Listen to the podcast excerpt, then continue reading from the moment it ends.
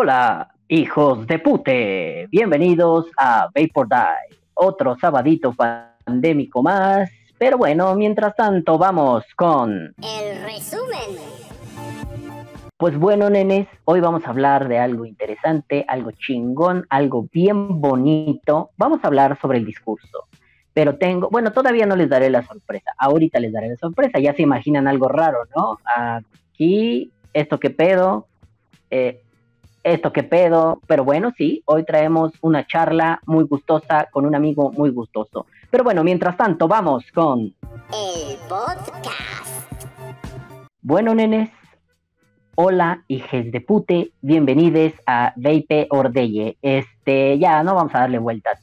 Traemos un invitado de lujo, un invitado que yo quería traer hace un chingo de tiempo y ahora que ya lo tenemos aquí, estoy feliz como una lombriz, hijos de fruta. Así que Vamos a darle un aplauso. Aquí tengo que poner aplausos así grabados para que sea más pendejo el pedo.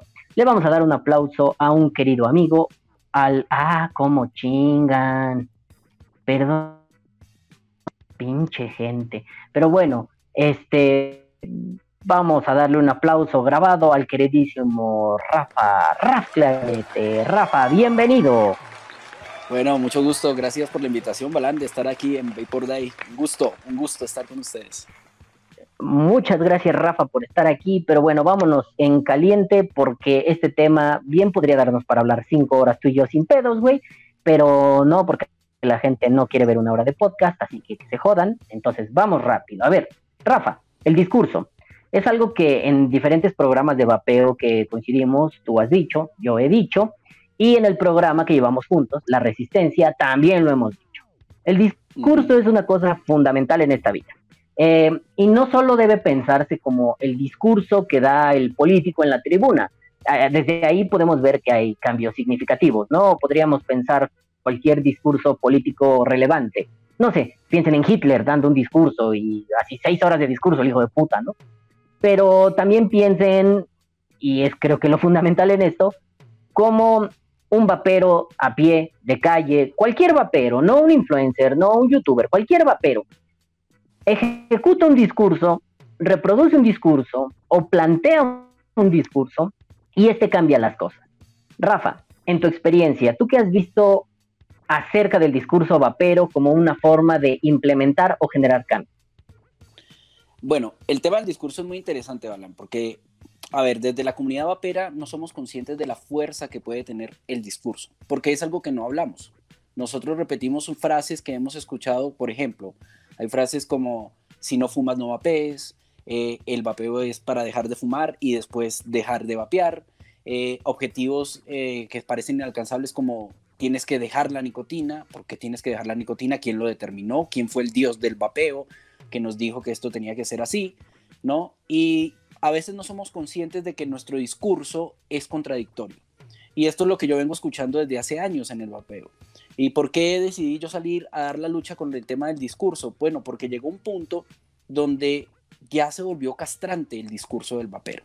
O sea, castrante en el sentido de que es muy delimitador, ¿no? Es, por ejemplo, como lo digo yo siempre, ¿no? Este tema de el Pokémon evoluciona en el vapeo, o sea, ajá, lanza la bola y evoluciona en Charizard. O sea, no, o sea, tienes que empezar con un kit de inicio y después tienes que pasar un electrónico y con el tiempo y la experiencia y los años tienes que llegar al mecánico. O sea, ¿por qué? ¿Cuál es la verdadera razón de esto? No es que estoy en contra de que haya un proceso, no, pero digo, ¿cuál es la razón? No es igual el vapeo que conocimos nosotros siete, ocho años atrás al vapeo de hoy en día. Hoy en día el vapeo es algo mucho más sencillo, es algo más accesible y, tenemos que actualizar el discurso a lo que pasa. Por ejemplo, eh, eh, ¿qué es lo que más me molesta a mí? ¿Y por qué surgió todo esto? Yo tuve conversaciones, yo soy músico, como todos lo saben, y doy clases de música, pues obviamente, ¿no? Aparte de tocar, doy clases. Y le estaba dando clases a una niña y el papá es un político. Entonces un día estábamos hablando de esto del vapeo.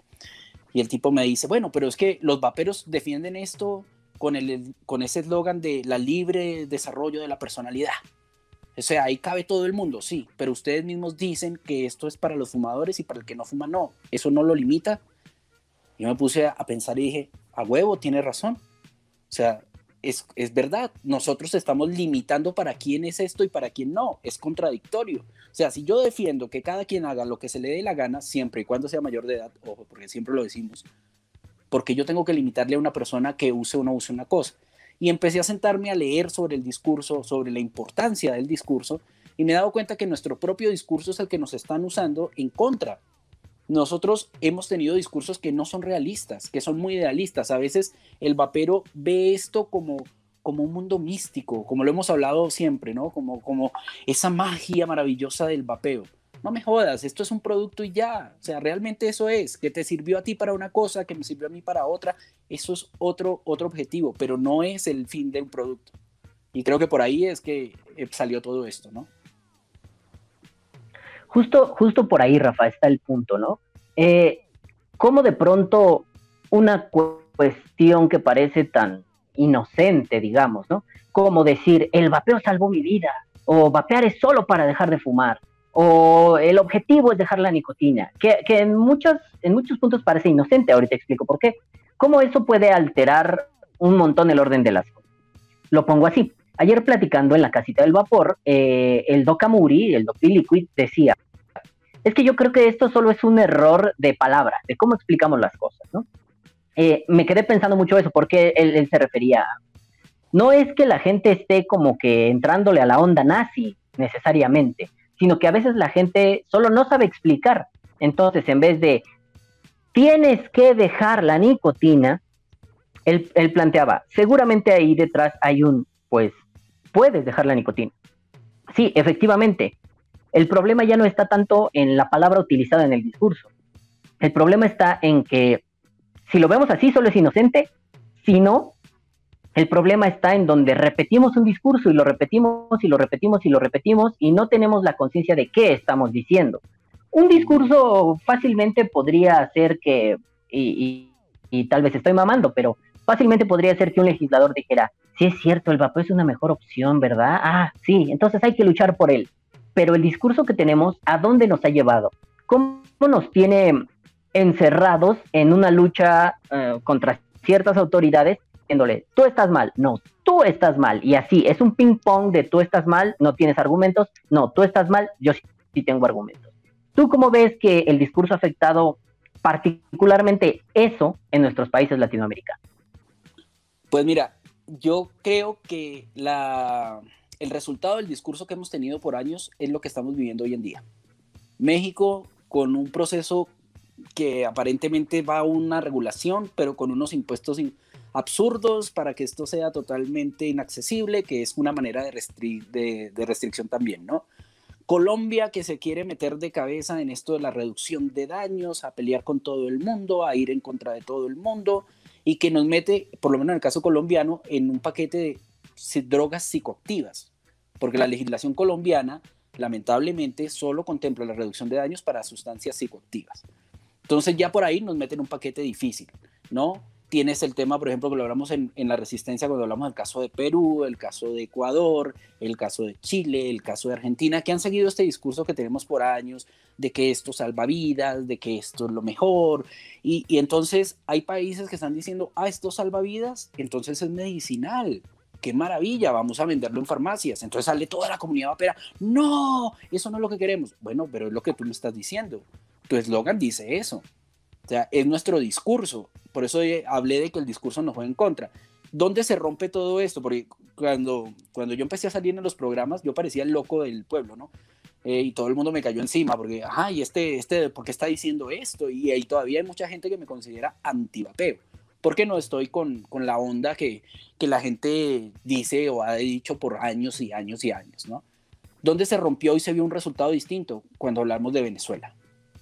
Venezuela rompió con el discurso. Venezuela llega y sale con un discurso de esto es un producto comercial, esto hay que venderlo. La OMS dice que esto lo tienes que regular, que no sirve para esto, que sirve para esto, pero que lo regules.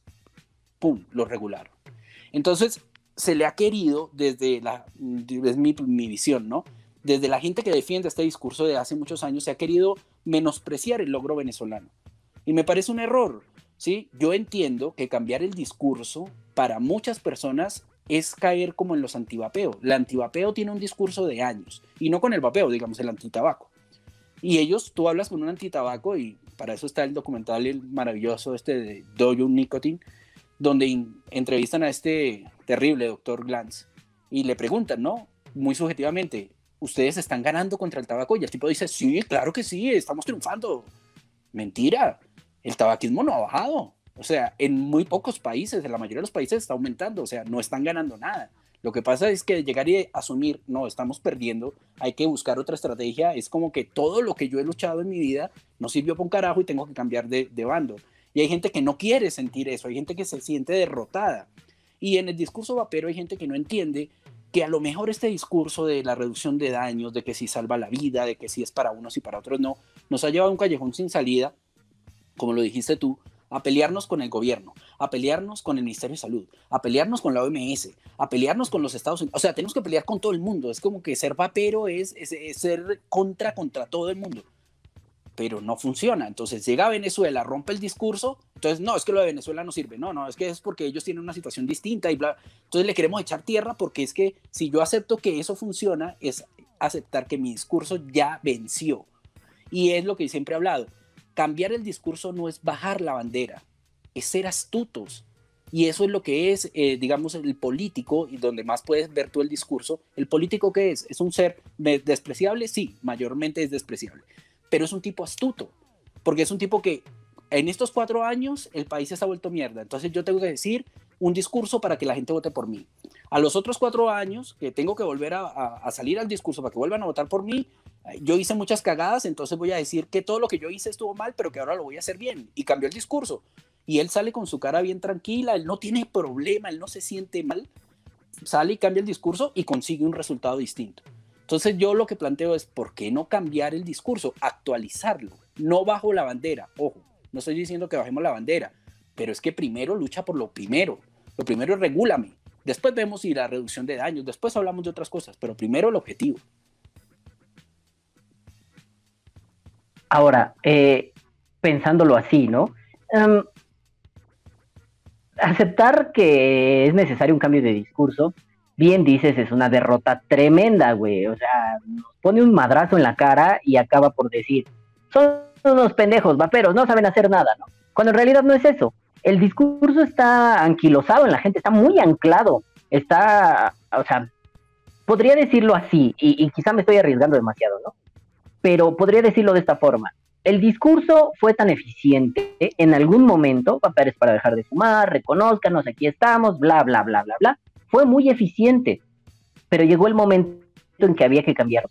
En algunos programas se ha dicho que, e incluso en este se ha dicho que ya no se debería hablar de legislaciones eh, eh, para el tabaco, digamos, ¿no? Ley general para el control del tabaco, ley del tabaco, bla, bla, bla, sino leyes para la suministración de nicotina. Ese es el primer foco rojo que nos habla de un cambio de discurso. Cuando ya los vaperos empiezan a decir, oye, es que esto no tiene nada de tabaco, güey. ¿Por qué me metes en una ley de tabaco? ¿No será porque nosotros seguimos metidos en que el tabaco y el pinche tabaco y el puto tabaco, cuando al final el tabaco, en la mayoría de los perfiles vaperos, de digamos ciertos meses, porque te tardas unos meses la mayoría de la gente en dejarlo, eh, digo, hay algunos afortunados que lo dejan de un día para otro, ¿no? Pero en la mayoría del perfil vapero que puede expresarse, exponer, quejarse, utilizar las redes sociales, el tabaco ya no figura. El tabaco obvio, no deja de ser el vapeo un método de reducción de daños en contra del, cigarrillo, pero ya no está figurando. ¿Por qué luchar necesariamente contra el tabaco? Esto me hace pensar, Rafa, el discurso es viejo. El discurso, la idea es vieja incluso, no solo el discurso. La idea que sustenta ese discurso es vieja, ya no funciona, ya no sirve, hay que actualizar algunas cosas. Digo, ahorita entraremos paso a paso a cada uno de estos discursos que nos llaman la atención, pero grosso modo, el discurso se ha convertido no solo en una herramienta antivapeo, el propio discurso vapero, ¿no? sino en una herramienta para emular al antivapeo. ¿Qué opinas de este punto que he soltado en algunos lugares y creo que tú también y ha sido muy controversial? ¿Por qué puta madre nos comportamos como los antivapeo? ¿Qué dicen los antivapeo? Tú no deberías hacerlo por tal y tal y tal y tal y tal. Usted tampoco, el de allá tampoco. Es un discurso paternalista. Yo te digo qué debes hacer porque eso es lo que a ti te conviene. No sé quién seas, pero a ti te conviene. Ahora, si yo como vapero le digo a otro, a ti te conviene hacer esto, ojo, hay casos, ¿no? No vas a utilizar baterías esteren, ya quedamos que eso no está bien. Pero, o sea, cosas como, tú deberías, ¿tú cuántos cigarros fumabas? 14 al día. Tú deberías estar en 2.5 de nicotina. Puedo entenderlo como una recomendación. Y hasta cierto punto dices, ok, vale la pena. Pero cuando yo te digo, no deberías vapear sales a 50. Y es un, ¿por qué no debería? No estamos haciendo lo mismo, aunque hay una razón médica, ¿no? Y lo hemos platicado en muchos lugares. Si eres hipertenso, no toques las sales, cabrón. Pero si yo te lo digo nada más porque sí, por mis sagrados cojones, ¿no hay ahí un comportamiento muy similar al del antivapeo? ¿Tú qué opinas, Rafa? Eh, totalmente, Alan. Es que tú acabas de dar en el clavo cuando dices que, eh, por ejemplo, nosotros tratamos de desvincularnos del tabaco. Pero cuando tú dices, es que esto es para dejar el tabaco, es que esto es para dejar el cigarrillo, tú te estás vinculando desde tu discurso a ese producto. Lo estás atando. ¿Qué me dijo a mí una vez una persona que no es de este mundo y que me hizo pensar? ¿no? Me dijo, eh, cuando yo le decía, no, es que esto es para dejar de fumar y solo es para los fumadores. Entonces me dijo, ah, entonces el día que no haya fumadores no habrá vapeadores. Yo me quedé así y le dije, no, pues debe haber personas que les gusta esto porque les gusta. Entonces me dice, pero entonces ¿por qué dices lo que dices? O sea, no tiene sentido. O sea, des en cuenta de que el discurso es muy complejo. O sea, eh, depende de qué lado lo mires, de qué lado y de qué persona lo está escuchando. El problema con la comunidad vapera es que escuchamos un discurso dentro de la comunidad que repetimos los mismos de la comunidad y no pensamos en qué, piensa la gente que no es de este lado y que nos escucha. Y la gente razona, o sea, ese es uno de los grandes problemas que tenemos en este, en este mundo del vapeo. Nos la sabemos todas nosotros y los demás que están por fuera de esto son unos ignorantes, unos estúpidos. Y no, o sea, no es así, muchachos. O sea, lamentablemente hay que cambiarse ese switch. No es que yo soy el dios del vapeo y me las sé todas y todo el que esté por de mí lo tengo que mirar cuatro metros por debajo mío porque no, no, no está a mi nivel. Ojo, hay personas muy preparadas y que te agarran esas fallas en el acto. Y cuando alguien te agarra una falla así y te desploma o te desarma, tú no sabes qué decir. Y ahí es el momento donde tú te das cuenta que el discurso tiene debilidades. Y no hay nada peor que un discurso débil. Amarrarnos a hablar y a seguir hablando del tabaco y del tabaco y del tabaco hace que nos lleven a la ley del tabaco, porque es lo que estamos diciendo. No, tiene, no, no es, eh, digamos, esto no es física cuántica, muchachos, esto es lo más sencillo. Si yo te hablo de que Cristiano Ronaldo mete goles y mete goles y mete goles, aquí lo estoy ligando al fútbol. ¿sí? Yo no te digo, Cristiano Ronaldo mete un jonrón. Eso sería ligarlo a otro deporte y la gente quedaría así como que, bueno, ¿qué está pasando aquí? ¿Este man dónde, dónde es que está jugando? Nosotros, el tabaco, el tabaco, el tabaco. Ah, pero no me metas en la ley del tabaco. Sácate el tabaco de ahí, papá. O sea, esto es un, esto es un producto. Y por eso hablaba de la evolución, Balán el, discurso es tan viejo que sí, por ejemplo, lo hemos escuchado en muchos discursos y en muchos programas. Esto se creó con el objetivo de esto. Ajá. ¿Y la evolución dónde queda? Y no la evolución del Pokémon vapero, ¿no? La evolución del producto. ¿Dónde queda? Y yo siempre hablo del celular. El celular se inventó para hablar por teléfono, para tener un teléfono portátil donde pudieras comunicarte no para que estuviéramos chateando, viendo mensajes de WhatsApp o viendo YouTube o todas esas huevonadas que la gente hace hoy en día.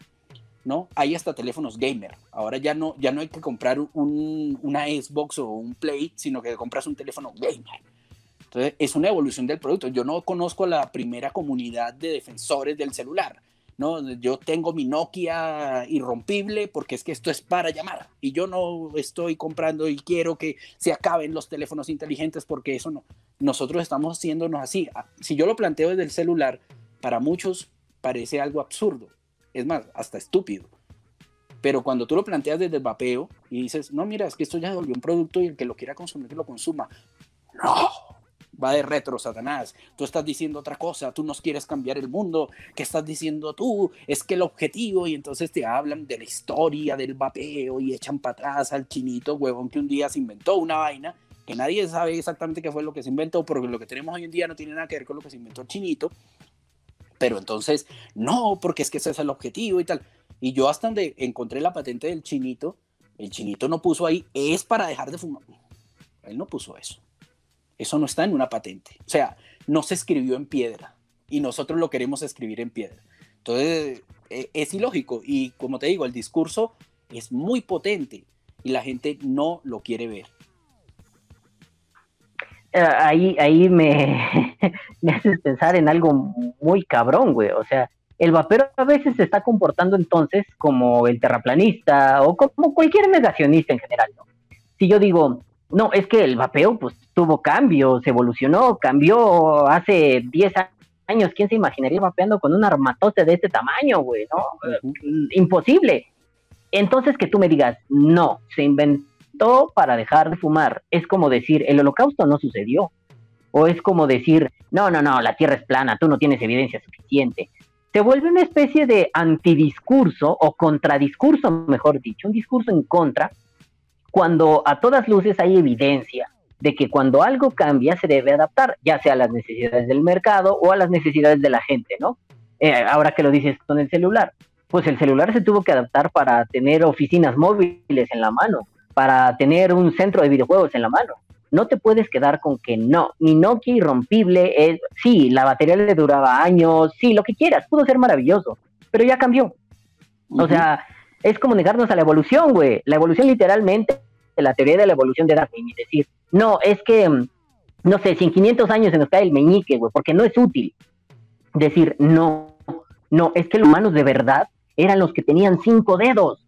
Los, los demás no, no pueden ser humanos. No, cabrón, o sea, las cosas cambian y a veces hay que adaptarnos. Entiendo que hay ahí un proceso psicológico muy cabrón a la hora de aceptar un cambio, güey.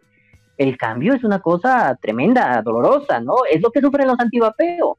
El cambio a una tecnología disruptiva que de pronto ya no necesita combustión, que su puta madre, las mil cosas que hemos oído siempre del vapeo. Es difícil decir, mira, ya está esto, es nuevo, ¿qué hacemos ahora? ¿Hacerlo? Pues no, ese es un, es un proceso largo, cansado, que muchos nunca van a aceptar. Pero entonces, esto del vapeo tiene que estar metido en una especie de guerra cultural, güey. O sea, una guerra como de conocimiento, porque no solo basta con repetir un discurso, ¿no? Y pongo este de ejemplo. El vapeo es 95% menos dañino. Hace tiempo lo pregunté en un grupo de Facebook, ¿no? Alguien dijo, oigan, y es que el vapeo no sé qué es menos dañino. Y alguien le dijo, el vapeo es 95% menos dañino. Y de castroso fui y le pregunté, ¿y el otro 5%? Oye, este, ¿no será cosa de que ese 5% me haga daño? No, no, no, no, ¿cómo crees? No, no, no. Y la respuesta fueron evasivas a decirme, no, no, ¿cómo crees? Así no funciona, pero nadie me dijo que era ese 5%. Y lo pregunté, pregunté, oye, ¿y ese 5% qué es? ¿O a qué hace referencia? ¿O qué puede ser? Obviamente yo sabía que era eso, pero nadie me supo responder. Ahí me planteé la severa cuestión, oye, cabrón, no repitas un discurso. Si repites un discurso, no estás informado del discurso. Repetir es solamente funcionar, como lo he dicho aquí, como una bocina. Alguien pone su aparatito, le pone reproducir y tú vas a explotar y explotar y explotar ese discurso hasta que te canses o te truenes pero creo que un, paso fundamental dentro de la cultura del vapeo es que ese procedimiento se rompa y tú preguntes, bueno, sí, pongo por ciento. Ah, busqué información y no encontré. Bueno, a ver, este, mil programas de vapeo que hay en Latinoamérica todos los días. ¿Por qué 95 S5? ¿Qué pedo? ¿Me mata? ¿Me hace un demonio? ¿Qué me va a pasar?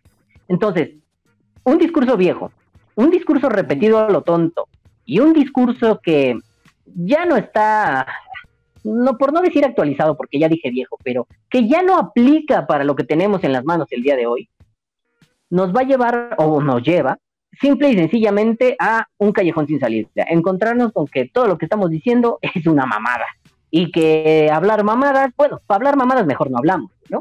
Correcto, ¿no? Y, además que hay un punto ahí, Balan. Eh, este discurso nos va a llevar a volvernos una comunidad cada vez más pequeña cada vez más chica. ¿Por qué? Porque miren muchachos, eh, el mercado, yo lo he dicho siempre y me atacan por eso, pero es así, el mercado no es ético, el mercado no es moralista. El mercado busca dinero. Eso es la ley del mercado. La ley del mercado es la ley del dinero. ¿sí? A nosotros nos puede parecer que es antiético para algunos, algunas eh, cosas que nosotros tenemos como valores, morales. Sí, es verdad, puede, puede pasar pero siempre todo producto va con un fin comercial, con un, fin de generar plata. Cuando no generas plata, lo cambian. ¿sí? ¿Qué es lo que pasó con el vapeo? El vapeo sufrió un cambio y nosotros no lo queremos aceptar. ¿Qué pasa hoy en día? Hoy en día el caso de México de sus desechables, el caso de Colombia, por ejemplo, con los pop de las tabacaleras. Se consiguen en cualquier lado. Y no hay nadie que te dé este discurso de que, no, pero tú, si tú no fumas, entonces no lo compres. No, pero es que si tú no haces esto, entonces ¿por qué usas esto? Eh, pero entonces, ¿qué? ¿Por qué quieres usar sales y las sales y la base libre y tal? Y no, simplemente está en un estante donde no hay nadie, porque digamos, aquí cerca de mi casa lo venden en un, en un Oxxo, y en el Oxxo están puestos en un estante, y la gente va y lo agarra, pasa, lo paga y se va. Y no hay nadie que le pregunte ni lo mire raro, porque compró, o es problema de él y ya. Ese fue el mercado y ese mercado nos comió. Esa es la verdad. El mercado nos comió. Y entonces nosotros no queremos como, como abrirnos a entender que esto es un mercado y que evolucionó comercialmente. ¿Cómo evolucionó comercialmente? Bueno, en que hoy en día hay gente que me parece que es lo más razonable. Si tú estás pensando en probar algo y tienes la oportunidad de probar algo que es menos dañino, pues prueba lo que es menos dañino. A mí me parece absurdo este discurso de el vapeo es solo para los fumadores. O sea que yo primero tengo que caer en el cigarro, volverme mierda para después tener la opción de tener algo mejor. O sea, pero si ya eso, algo mejor ya está en el mercado.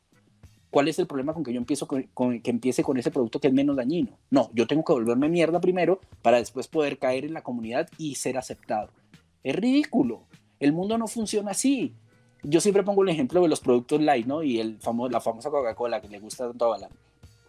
Y es verdad, muchachos, mire, hoy en día la Coca-Cola está, la Coca-Cola Light, la Coca-Cola Cero, la Coca-Cola, no sé, con limón, la Coca hay 20.000 versiones de Coca-Cola. Y la gente decide qué carajo se toma. O sea, el que se quiere cuidar un poquito, a lo mejor dice, bueno, voy con la Light, ¿no? El que se quiere cuidar más dice, voy con la Cero. No saben realmente si eso es bueno o es malo, o sea, qué, beneficios o qué no trae un efecto de esos. Pero comercialmente hablando, se supone que la Coca-Cola Light o la Cero es mejor que la otra Coca-Cola. Pero yo no conozco a nadie que en un supermercado, alguien que va a comprar un producto de estos le diga, pero tú eres diabético, ya va, muéstrame el certificado médico. Ajá, pero tú no estás enfermo, compra la Coca-Cola normal. O sea, simplemente es una elección. El producto está ahí. Entonces nosotros desde la comunidad queremos limitarle a la gente nueva que pruebe algo que es menos dañino. O sea, yo, de mi perspectiva, prefiero a alguien que empiece a vapear a que empiece a fumar. Y hay otra cosa que es muy interesante. Todo vicio empieza sin haberlo probado. Todo. Claro. No hay. Y es que ahí, ahí, ahí, exacto. Sí. No, no hay vicio. es que está cabrón asumir que eh, es que seríamos unos santos entonces, si, si, si partimos de que no, no, no, no, esto es malo, no, no, no, tendríamos que santificarnos de alguna forma. O sea, y ahorita haces una anotación que nunca había pensado y que ahorita se me ocurrió que lo dices. O sea que los vaperos con este discurso de es para algunos y para otros no, es decir, fumadores, eh, estaríamos por nuestros sagrados cojones pateando las bolas de libre mercado. O sea, yo no te voy a vender, entiendo que a menores no, eso queda muy claro por qué, pero patearíamos el libre mercado al decirle a otro, no te puedo vender porque no fumaste.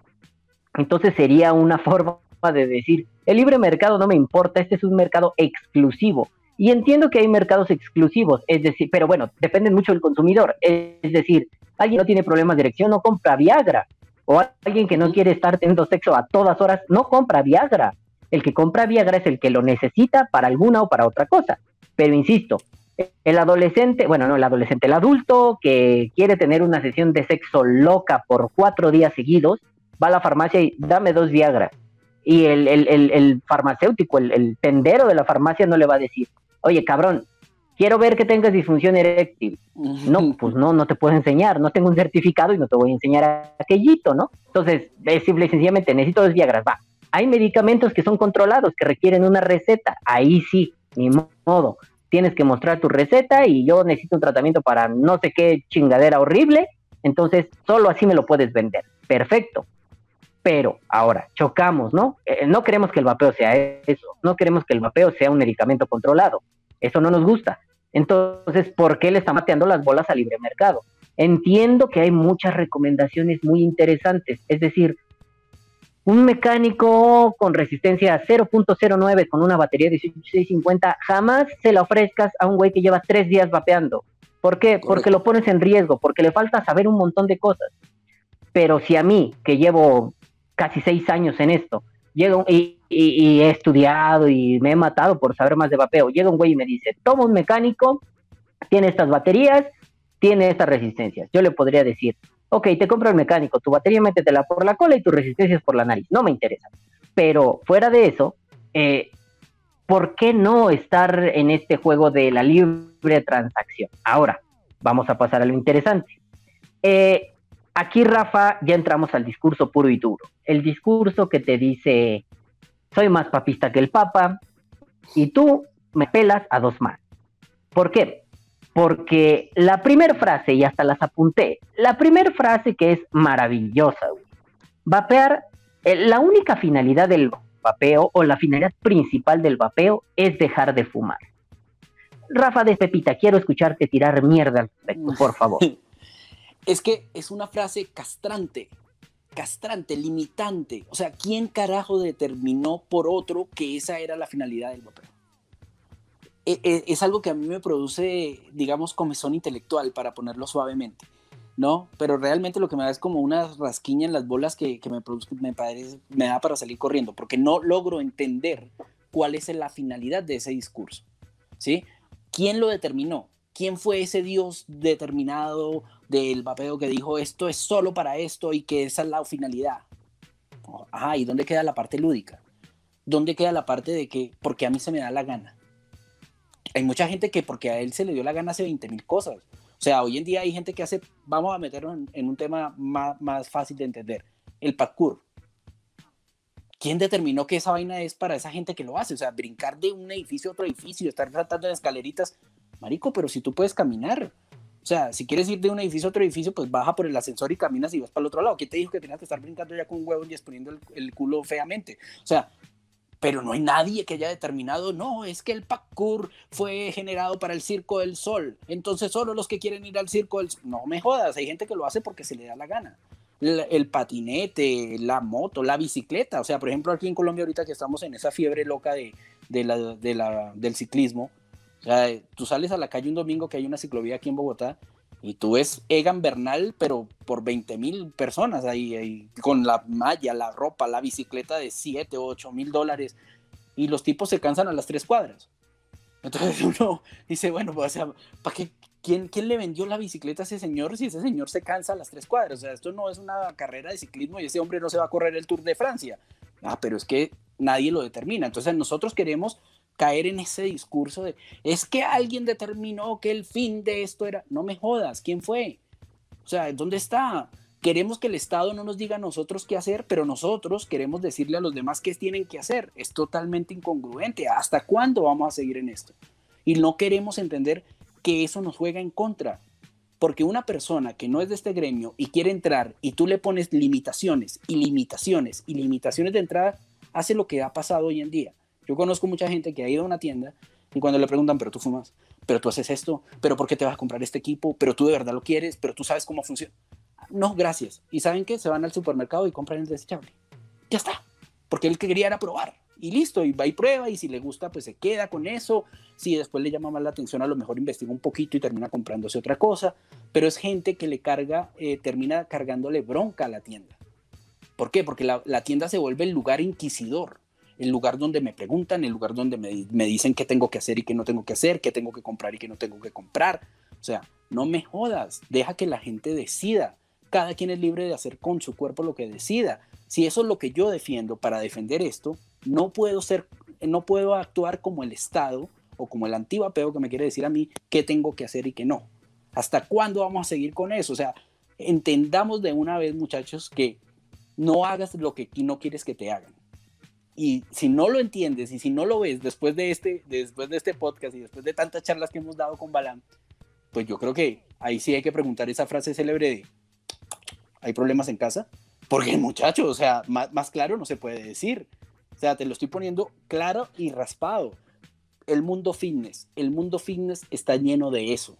Lo he hablado hasta el cansancio, yo que soy instructor. Tú entras a un gimnasio y el objetivo de entrar a un gimnasio de la gente es volverse el tipo más musculoso o la mujer perfecta del bikini. No, no. Hoy en día hay gente que entra porque quiere bajar 5 kilos. 5 kilos realmente ni se te notan, hermano. ¿Sí? porque me quiero poner un vestido que me quede de tal manera. Ese es un objetivo. Y esa gente va, se pone su vestido, sobre todo las chicas, ¿no? Se ponen su vestido, salen súper bien en su fiesta, en su foto, en su vaina, y a los cuatro o cinco meses que no volvieron al gimnasio, pues vuelven y ganan el peso que tenían antes y hasta ahí llegó el mundo fin de, de, la muchacha. Pero no hay el instructor, ¿te imaginas tú al instructor del gimnasio llamándola todos los días? ¿Ya viniste a entrenar? ¿Pero tú entrenaste? ¿Pero qué estás comiendo? ¿Pero O sea, se vuelve una cosa donde cualquiera se va a salir corriendo. No tiene ningún sentido, ¿no? Es lo que yo veo. Es que se vuelve entonces una cuestión de vigilancia y castigo, güey. O sea, yo tengo que ver qué haces, estar atrás de ti, y si no lo haces, una pena, así, la, cuestión punible, pero al tope, güey, y que sufras y que llores porque eres un puto hereje horrible. Y es que aquí, verga, güey, mientras más me hablas de este tipo de cosas, más empiezo a pensar, ¿qué tanto la moral judeocristiana que hemos heredado de los conquistadores y hemos mantenido por un chingo de años, nos llevan a pensar cosas de este tipo, güey? De pronto se vuelve una cuestión de ¿Qué te decía, no sé, sacerdote? El sacerdote te decía, no, no, no, no, no te tatúes, no te hagas expansiones, no te cortes el cabello de tal forma o córtatelo de tal forma, porque si no, le estás fallando al templo de Dios, o sea, a tu cuerpo, ¿no? Le estás fallando a ese templo. De pronto entonces la tienda, el vapero, cualquier pendejo adentro del vapeo, viene y te dice, no, no, no, porque si tú fumas, bla, bla, bla, bla, bla, en resumen, le estás fallando al templo de Dios te estás yendo a un extremo muy de religión malentendida, de entender la religión como se le dio la gana a un güey entenderla y que tú lo reproduces. Entonces de pronto ya no tienes esta capacidad de elegir libremente sobre tu cuerpo, ¿no? Eh, algunas veces me criticaron por esta frase, que, que, yo no me acuerdo ni siquiera de qué filósofo lo atuñé, pero alguna vez lo leí en la escuela y me gustó y me la traje, ¿no? El cuerpo es el último espacio de libertad. Tú decides sobre tu cuerpo y eres el único que decide. Y lo he dicho en varios programas, ¿no? Eh, por eso esta frase de las películas, ¿no? Cuando tienen secuestrado al, protagonista o a, un antagonista bueno y lo secuestran, lo tienen amarrado y podrás hacer lo que quieras con mi cuerpo, pero con mi mente nunca, ¿no? O sea, sí, está jugando a que eso que él tiene, que tal vez esté aquí o tal vez sea lo físico, es su espacio de libertad, es donde nadie puede incidir. Por eso me causa mucho que de pronto alguien venga y diga, vapear solamente es para dejar de fumar, porque entonces, loco, yo no sé qué hago en el vapeo. O sea, yo no empecé a vapear porque quería dejar de fumar, yo empecé a vapear porque quería gastar menos en cigarros. Entonces, yo nunca fui un vapero puro, de, de cepa, sangre limpia, yo siempre fui así, un vapero de segunda clase. Pero somos muy dados a esto, a configurar el discurso para que el otro sea un pendejo o para que el otro sea menos chingón que yo. Entonces, de pronto, si me viene alguien que es para dejar de fumar, yo no sé qué hago aquí. Yo no sé que mucha gente, es más, Rafa, tú ya no fumas, yo ya no fumo. ¿Qué hacemos aquí? ¿Ya dejamos de fumar? Ya deberíamos de haber dejado de vapear hace un chingo de tiempo, güey. Entonces, no tiene sentido que nosotros estemos en programas, que opinen en grupos, porque ya lo dejamos. Esto es solo para el que está fumando y vapeando, o que está fumando y dijo, ya no quiero fumar, quiero vapear. Entonces el vapeo se reduciría a un grupo súper pequeñitito, 30, 40 cabrones. Vamos a ponerlo en términos duros. Entonces las tiendas ya no tendrían clientela. Ya no habría público cautivo que les compre. Solo habría gente que coquetea un poquito, se asoma al mostrador, dice, ese me gusta, me llevo este. Y de esos 50 volverán 20, los otros 30 no volverán entonces ya no hay mercado. Y si no hay mercado, no hay vapeo. Tampoco nos hagamos los santos que Wismec o, Joytech hacen productos por caridad, no son, no son la madre de Teresa de Calcuta, y ni esa señora hacía las cosas por caridad. Entonces dices, cabrón, ajá. No, no, que con eso que estás diciendo hay, un, hay una cuestión que muchos no quieren entender, y es que el futuro de un producto no lo determinan los viejos usuarios, lo determinan los nuevos y nosotros le hacemos la guerra a los nuevos todo el tiempo. Entonces queremos, porque es la parte de la incongruencia, ¿no?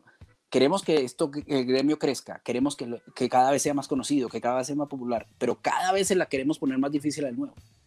Cada vez le queremos poner más limitaciones, cada vez le ponemos más objetivos inalcanzables, frustraciones, ¿no?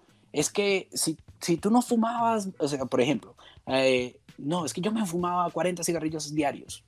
Ese no era mi caso. Yo era una persona que uno, dos a la semana, por mucho, si acaso. Había meses en que no, había meses en que sí. Meses, te estoy hablando de que podía pasar tres, cuatro, cinco meses sin, sin, sin hacerlo. O sea, no era ese, ese tipo de usuario. Entonces, yo debería estar en este momento preguntándome, o sea, yo de, de verdad tenía que haber caído en el vapeo. O sea, creo que yo fui un pendejo, porque primero caí en una vaina que para mí es mucho más costosa. Para mí gastó mucho más ahora. O sea, de verdad yo creo que yo fui bien huevón cuando me metí en esta vaina, porque, o sea, económicamente no me dio ningún beneficio. Eh, en cuanto a la salud, bueno, pues sí, pero tampoco era que yo era una persona que estaba enferma y, y vuelta nada, al punto ya de que, como muchos dicen, no, es que hoy me levanté con un dolor aquí y entonces me di cuenta que la pelona está detrás de mí. Marico, o sea, yo me, me, tengo semanas de bicicleta donde tengo que dar 12 clases y cuando me bajo la bicicleta mis piernas hacen así. Yo siento que la pelona está detrás de mí y estoy haciendo lo más sano posible, ¿no? Entonces, o sea, eh, eh, es absurdo, ¿no? Y las limitaciones, eh, entonces yo no, yo no dejé la nicotina, entonces eres un mal papero. ¿Quién lo determinó? O sea, no, pero digamos, con lo que acabas de poner el ejemplo, hace años que yo no, no toco una, un, un cigarro, entonces, ¿para qué lo sigo en esto del vapeo? ¿Tiene sentido? Deberíamos estar retirados, nosotros deberíamos ser ya los viejitos jubilados del vapeo deberíamos estar del otro lado más bien diciéndole a la gente, ah, qué pendejo, en vez de estar defendiendo esta huevonada y con, tanta, con tanto problema que se gana uno por hacer algo que no te genera ningún beneficio. Pero precisamente es porque nosotros queremos que esto crezca, que esta comunidad cada vez sea más grande, pero más informada, y la información es poder. Y la información bien dada es correcto, es la correcta, ¿sí? No podemos limitar a la gente, ya basta de limitar a las personas, no joda, ¿hasta cuándo? ¿Hasta cuándo? ¿Quién, ¿Quién escribió en piedra que esto tenía que ser así? Yo no, o sea, no, sé, saldrá en, no lo dudo, en unos años, eh, las, los diez mandamientos vaperos escritos en piedra en la época de Moisés, huevón, porque esto parece una religión cada vez más, ¿no? Es justo eso, ¿no? ¿Por qué parecemos más, mm, o sea, yo he mencionado muchas veces lo de los testigos de Jehová, ¿no? el vapero adoctrinando al fumador. No, no, no, no, no. Cada quien que haga lo que quiera con su vida. Somos adultos, ya, no mames. Pero pareciera que esto tiende a llegar a los diez mandamientos del vapeo, a una Biblia del vapeo. Y, con capítulos escritos por San Mono Vapeador, por San no sé cuál otro, por San no sé qué, güey. O sea, cuando en realidad esto es una cuestión de un proceso de vida, güey. Hay gente que su proceso de vida fue vapear, alejarse del cigarro, alejarse del vapeo y echar su desmadre. Tengo amigos que lo han logrado y está poca madre, güey. Pero también hay gente que, como yo, que dice, no, yo quiero seguir consumiendo esto, me gusta un chingo consumirlo. Conozco gente de, de vendedores que ya no vapean y está perfecto. Siguen conociendo el mercado, siguen conociendo las necesidades del usuario, pero ya no vapean de vez en cuando le dan una calada y está chido, ¿no? Conozco, o sea, hay, de todo en este pinche mundo del vapeo. No veo por qué te que limitarlo a, ah, la nicotina es el punto clave, ¿no? Entonces, si tú te suministrabas nicotina fumando y después te la suministras vapeando, por algún procedimiento mágico que no entiendo, debes cesar en ambos casos. La cesación tabáquica me queda claro por qué es, sí, toda la mierda que te metes a los pulmones, cuánto te jodes, si puedes evitar el daño con un producto alternativo, perfecto, ese no es el punto. El punto es, ¿por qué si yo reduzco el daño, debería dejar de reducir el daño? Hay gente que, cabrón, aunque ya no está tocando un cigarro, seguramente si mañana deja de vapear, va a tocar un cigarro otra vez, güey. Y, ahí no nos podríamos meter en, ay, qué débil de espíritu, te faltan huevos. No, no, no, simple y sencillamente es, pues así es su cabeza joder, ¿quién es uno para decirles estás bien pendejo, no? O sea, me lo, me lo seguro recordarás en un programa que tuvimos con los amigos de Perú, que un güey estaba chingue y chingue y chingue. Y el hijo de puta, cuando dijo, ay, sí, pues ¿por qué se mete nicotina, señor? Yo dije, pues para reducir mi ansiedad, porque me ayuda un montón para eso. Entonces usted debería estar medicado. Pues chinga tu madre, güey. O sea, tú eres mi psicólogo, tú eres mi psiquiatra, tú eres mi médico al menos para decirme que debería estar medicado pues con esa, con esa laxedad que me dices que yo debería estar medicado, yo te digo que chingues a tu madre, así, en caliente, ¿no? Pero es que es eso, ¿no? De pronto uno es juez y parte. Uno puede decirle al otro, estás pendejo porque no vapeas a 3 miligramos. Y si yo quiero vapear a 16, a mí me da mucha risa, ¿no? Porque yo le hago mucha burla a Tomás que él vapea como hombre, obviamente. No es algo que yo piense de verdad, es una broma. Porque Tomás vapea de 12 para arriba, Tomás O'Gorman. Este, no, en 12, creo que para arriba no, pero vapea en 12. Para mí es un madrazo de nicotina. Claro, Tomás algunas veces me ha hecho la burla de que pues, yo vapeo sales a 25, ¿no? ¿Qué pedo? ¿Qué me burlo? Pues sí, tiene razón. Pero, ok, entre camaradas entiendo la burla. Si yo le dijera en serio a Tomás O'Gorman, óyeme cabrón, estás bien pendejo, ¿cómo vapear a 12? Eso es súper la chingada, malo, este, ay, qué feo eres, bla, bla, bla, bla, bla, estupideces. Mm, ¿En qué posición estaría yo para decirle lo que tú haces estás mal? Lo que tú haces está mal. Eh, evidentemente en ninguna posición. Lo único que estoy haciendo es ser un imbécil, un, un nazi en potencia, lo cual es un problema gravísimo en el vapeo, ¿no? Y esto me lleva a pensar en la segunda y hermosa frase. Si yo soy tan nazi, ya a partir de que soy nazi y vapear es solo para aquel que fumó, eh, ¿por qué chingada madre no tener la idea brillante de que la, otra de las finalidades, de estas finalidades nazis del vapeo, es bajar gradualmente la nicotina hasta llegar a cero y dejar. ¿Por qué, Rafa? Cuéntame, ¿por qué? Mira, esto es una de las metas inalcanzables, ¿no? Yo lo veo así, yo veo que esto es como, no sé quién, no sé por qué razón, alguien determinó que el objetivo de esto era que había que dejar la nicotina, pero la nicotina no es mala. O sea, contradicción del vapeo, ¿no? Todo vapero dice, la nicotina no es el demonio, no satanicemos la nicotina, la nicotina no es mala, pero el objetivo es dejar la nicotina. O sea, y si no es mala, ¿por qué la voy a dejar? ¿Dónde está la coherencia ahí? O sea, ¿quién lo determinó? Eh, volvemos al punto. ¿Quién fue el dios del vapeo que dijo y lo escribió en piedra que esto tenía que ser así? Yo no estoy de acuerdo con eso. Yo no creo que, que alguien tenga que ponerle una limitación o un objetivo a una persona. Eh, en el, precisamente ayer en el programa de la casita del vapor, el Dog Amuri lo tocaba muy, lo tocaba muy por encima, ¿no? Él decía, yo quería dejarla y la dejé. Era mi objetivo personal, ¿sí? Y él lo defendió, le explicó, o sea, sí hay que tener en cuenta algo que es importante y es que la nicotina es un vasoconstrictor. Eso quiere decir que obviamente cierra las arterias, entonces a largo plazo puede ser que eso no sea bueno, ¿no? El doc Amuri ayer lo dijo, por antecedentes familiares de él, hay personas que sufrían de eh, accidentes cardiovasculares y cerebrovasculares, perdón, y de problemas arteriales y él decidió que ese era un objetivo porque él tiene unos antecedentes. Ok, esa es una decisión personal de él. Yo estoy totalmente de acuerdo con él. Yo con lo único que no estoy de acuerdo es con que alguien que ya por lo menos tiene un, consumo controlado de nicotina empiece a consumir cada vez más y cada vez más y cada vez más. No porque no lo pueda hacer, o sea, si le da la gana que lo haga, yo no, no estoy diciendo que no, pero creo que sí debería en ese caso tratar de investigar un poco más y saber qué, es el, qué efecto le puede producir consumir ya en demasiadas cantidades, ¿no? No tenerlo controlado que es el tema que siempre hemos hablado nosotros con el tema de las sales, ¿no? Yo, la gente dice, no, es que yo soy un antisales y que yo no pruebo las sales, entonces me caen encima. No, yo no estoy en contra de las sales como tal. Lo que pasa es que estoy en contra del mercado de las sales y es lo que la gente no entiende. O sea, por ejemplo, en, en Colombia, en mi país, las sales van desde 18 miligramos hasta 50 y es que no hay menos. Si tuviéramos la ventaja, por ejemplo, de México, de tener unas sales a 3, te digo que yo las usaría sin problema. Porque yo no quiero tener esa cantidad de nicotina en mi cuerpo. Yo, yo, por una decisión personal mía y que no la pueda encontrar en el mercado me parece castrante, me parece frustrante. Entonces, yo estoy en contra del mercado que rodea el producto, no del producto como tal. El producto puede ser muy bueno, genial, pero como está en este momento en el mercado, para mí está hecho pensado para gente que tiene, necesita un gran consumo, que no es el que yo necesito. Yo, yo uso más cero que tres. Entonces, e, es algo de, pero tampoco me he puesto el, objetivo de que yo tengo que dejarla o, o, quiero imponerle a otra persona que la deje.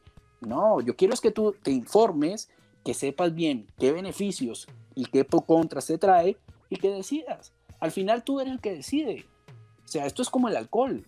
Hay gente que se toma una copa una vez al año. Ese no es un borracho tirado en la esquina o, una persona con un problema de alcoholismo, ¿no? O sea, es que no es igual. Yo soy una de las personas más, yo, yo siempre soy el conductor designado para la rumba, porque yo no tomo.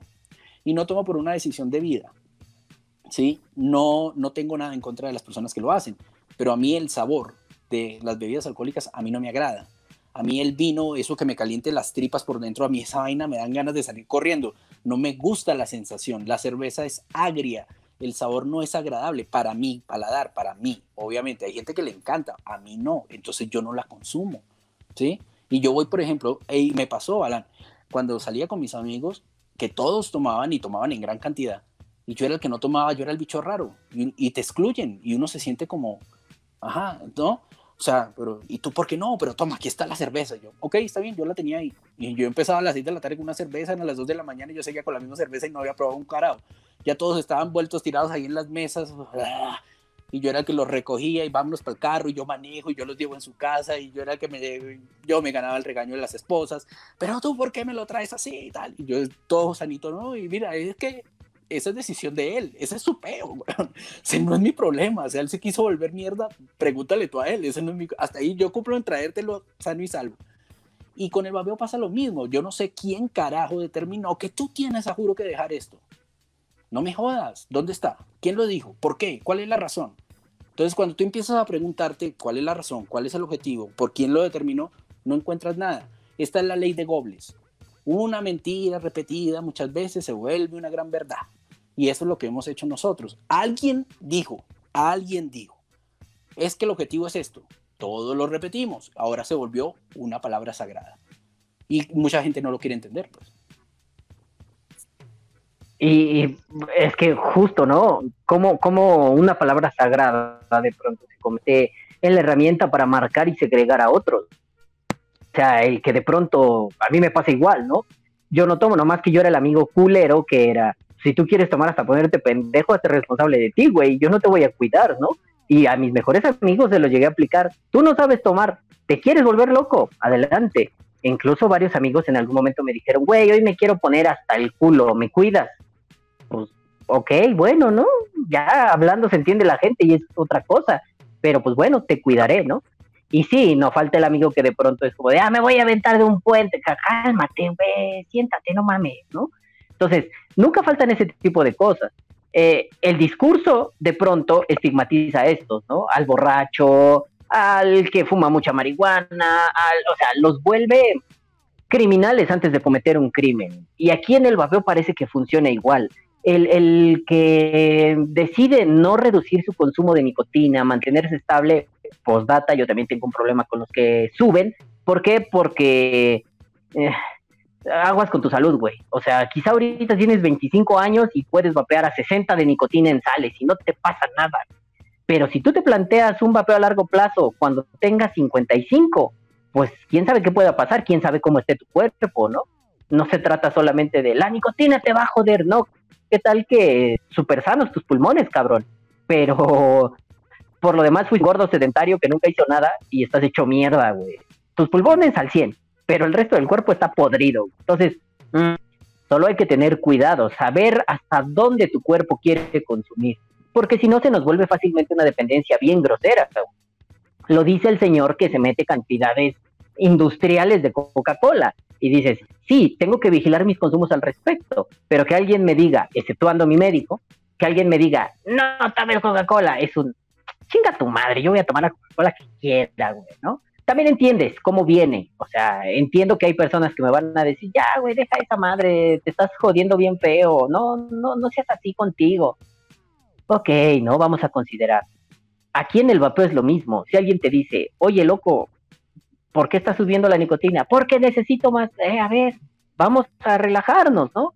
Busca otras alternativas. No me refiero a que te metas coca o madre y media. Me refiero a que, oye, hermano, y has pensado que tal vez lo tuyo es una ansiedad grosera y una media hora de ejercicio, media hora de bicicleta al día te podría ayudar un montón a controlar esa ansiedad. Digo, me pasó, ¿no? Sí, cuando yo ya estaba subiendo mucho la nicotina, media hora de bicicleta me ayudaba un montón, güey, ¿no? Y era así como, ah, vapeo a gusto, vapeo como me gusta, rico, delicioso, hice mi ejercicio, duermo bien por la noche, todo hermoso, güey, ¿no? Pero bueno, esa es una alternativa incluso como una especie de alternativa de reducción de daños a la reducción de daños. Se vale. Hay un chingo de opciones, güey, y las puedes tomar, ahí están, es tu decisión. Ahora bien, si de pronto alguien viene y me grita que ¿por qué yo vapeoles a 25? Que eso es una madre. Pues seguramente le voy a decir tres leperadas, le voy a dar dos patadas y le voy a decir que no se meta en lo que no le incumbe. Porque, honestamente, y aunque suene mal, tu decisión es tuya, yo no me puedo meter. Podré aconsejarte en algunas cosas. Si alguien me dice que el objetivo de esto es bajar la nicotina, yo le voy a decir, no, güey, a mí me gusta la nicotina. O sea, está chingón la sensación que tengo con la nicotina. Así como Rafa decía, no me gusta que el alcohol me caliente las tripas. Pues data, me pasa lo mismo, no me gusta esa sensación. No me gusta que el alcohol me caliente las tripas, ni que fuera yo un esquimal yendo a cazar focas, güey. No mames, no, no necesito calentarme nada hasta ahorita, ¿no? Dices, ok, está bien. Pues a mí no me gusta, por ejemplo, no sé, ¿no? En el vapeo, a mí no me gustan los, los stacks, ¿no? No me gustan los, los stacks, güey. No me gustan. El y no me van a gustar el estaca no me gusta, güey. Por, una, por un simple motivo, me parecen incómodos. Yo no quiero estar vapeando así, güey. No, no quiero, no me gusta. Ah, que esto es un stack, pero nomás que puesto de otra forma. Claro, y esto sí me gusta, güey. No es la cuestión de las baterías, no, no, la cuestión es el tubo gigante, no me gusta la sensación, carnal. Y ya, se acabó, ¿no? Porque alguien me tendría que venir a decir, eres un idiota porque no vapeas en stack. No, nadie debería. Porque alguien me podría venir a decir, no eres vapero si vapeas en algo que no sea un stack. Pues no. Lo mismo con la nicotina. ¿Por qué me vas a venir a decir que debería yo dejar la nicotina? Aún pensando con la hipótesis del que es un error eh, de, selección de palabras, no, no, no una culerez de la gente, ¿no? Aún así es un no, no debería, porque vapear es una cuestión de querer. Yo quiero vapear, yo quiero vapear nicotina, yo quiero vapear en tal equipo, yo quiero vapear de tal manera hay muchos rostros en los que uno se puede colocar a la hora de vapear, ¿no? Los pots, las cajas, hasta cosas tan simples como yo vapeo con puro nicrom o yo vapeo con puro inoxidable, yo vapeo puros líquidos con tal perfil, yo vapeo puros líquidos con tal otro, ¿no? Hay un montón de rostros. ¿Por qué hacerlos chocar como si estuvieran en disputa? Porque en realidad ahí no hay una disputa. Yo, yo soy fan de los mentolados, güey. Yo vapeo puros mentolados, bueno, casi todos los líquidos que vapeo son mentolados. Pocas veces disfruto vapear, por ejemplo, los chocolates o tabacos. Muy pocas veces. Si a mí me das un mentolado, soy feliz.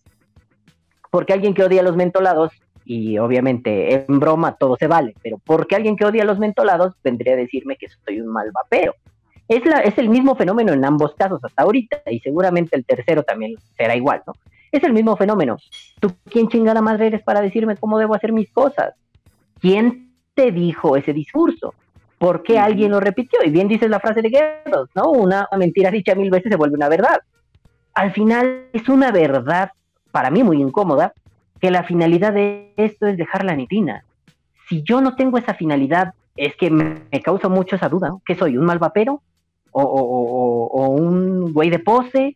¿O, puta? Es que entonces entraríamos a distinguir entre el vapero real y el vapero falso y no podríamos decir que alguien que usa pots con sales a 50 es real o falso. O alguien que usa un, cualquier equipo, un Jeep Riff con un Baby B8, no sé qué puta madre smoke, a cero de nicotina, es un falso o un verdadero. Ambos son vaperos, ¿no?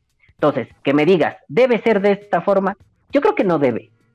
Yo creo que la finalidad tú se la das. Mi finalidad es dejar la Nico, como decía el Dokamuri, ¿no? Qué bueno, güey, porque tienes un background en el cual has investigado lo suficiente, eh, tienes un historial médico, pero incluso la gente que no tiene el, expertise del Dokamuri, es un médico, ¿no?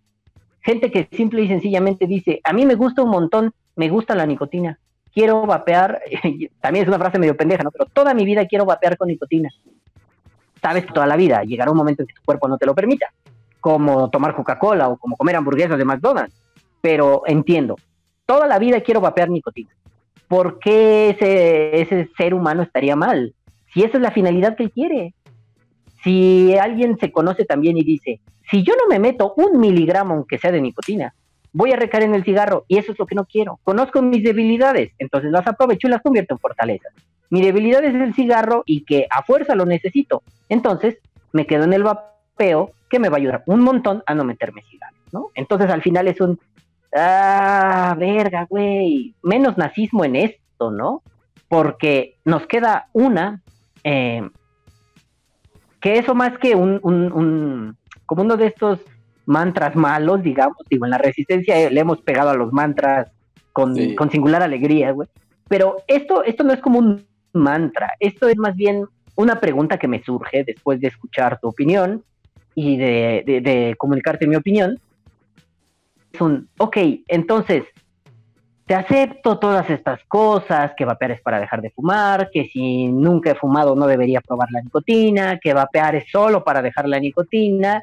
Entonces, la lancé hace rato discretamente, la lanzo ahora.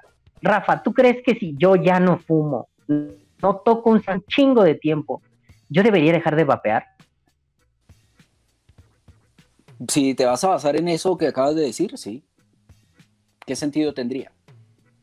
Si el objetivo es dejar el cigarrillo, lo dejaste, ya no lo usas.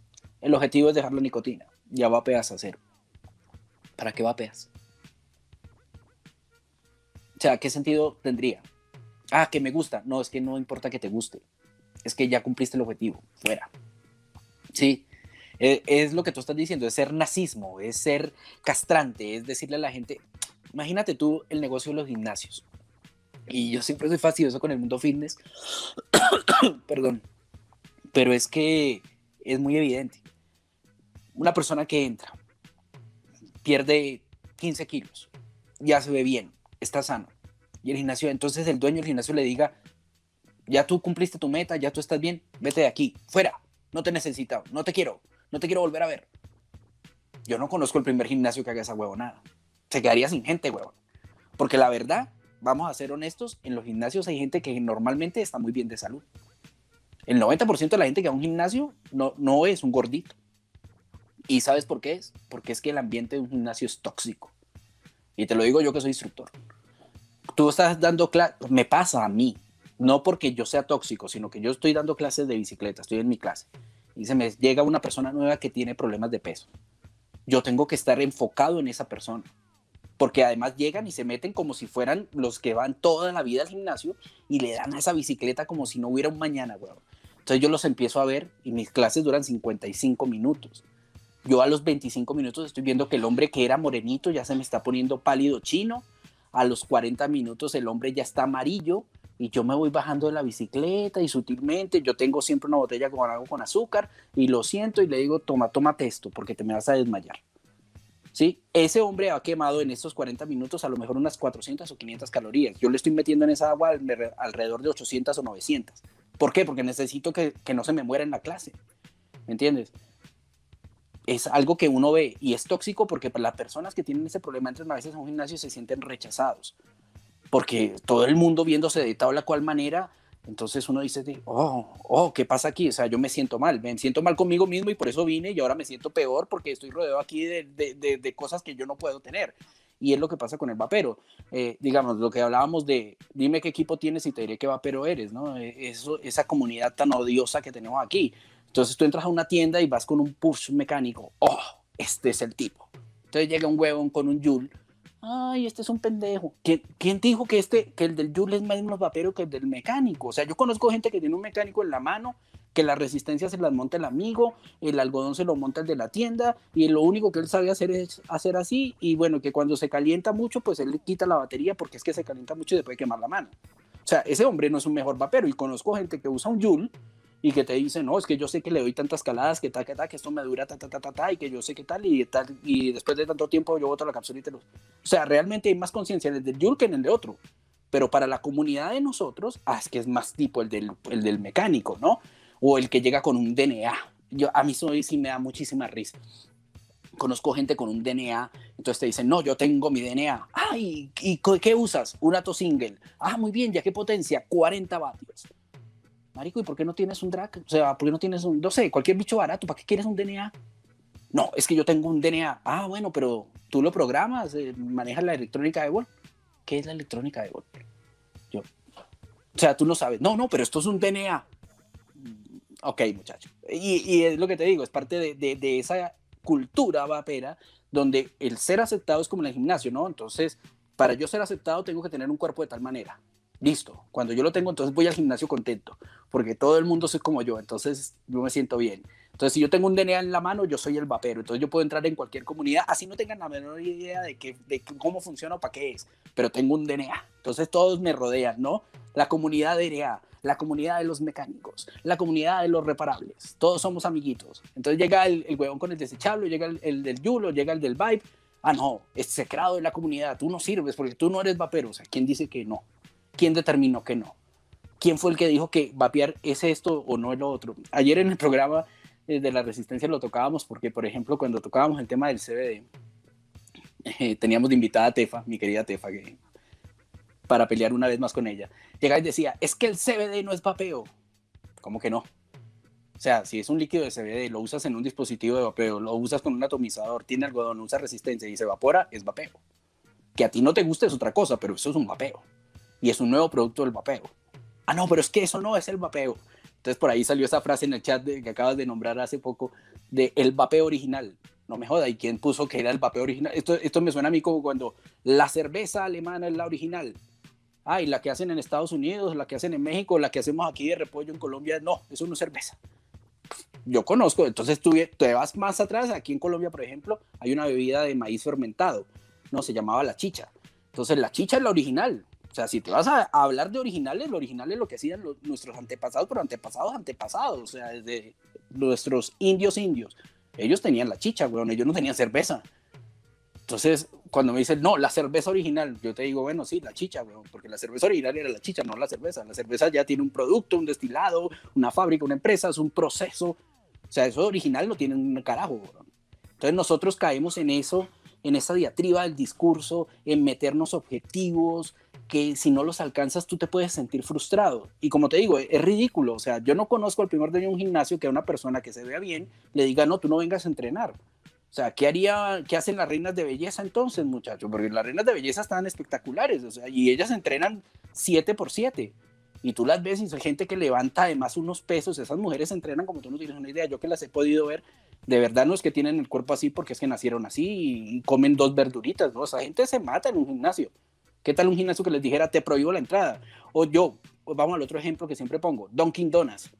Yo no conozco el primer Dunkin' Donuts donde te vean gordito y te digan, señor, ¿usted quiere la dona dietética? No, o sea, a ti te ven gordito, weón, y te van sacando, aquí tengo la triple chocolate, venga. O sea, se acabó.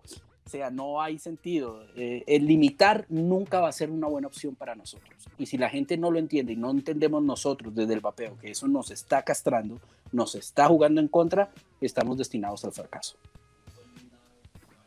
Es, es como, como un, caso que ahorita recordé, ¿no? En su momento, hace varios años, eh, la estigmatización discursiva estaba hacia otro rumbo. Eh, me acuerdo mucho que, que decían, ¿no? Que el que fumaba y vapeaba se hacía pendejo. Al menos aquí en México, ¿no? Que era, que era de lo peor, que, que pinche hereje, mierda, ¿no? No valía la pena, eran nadie. Incluso eran menos, estaban en el inframundo, ¿no? Eran basura total.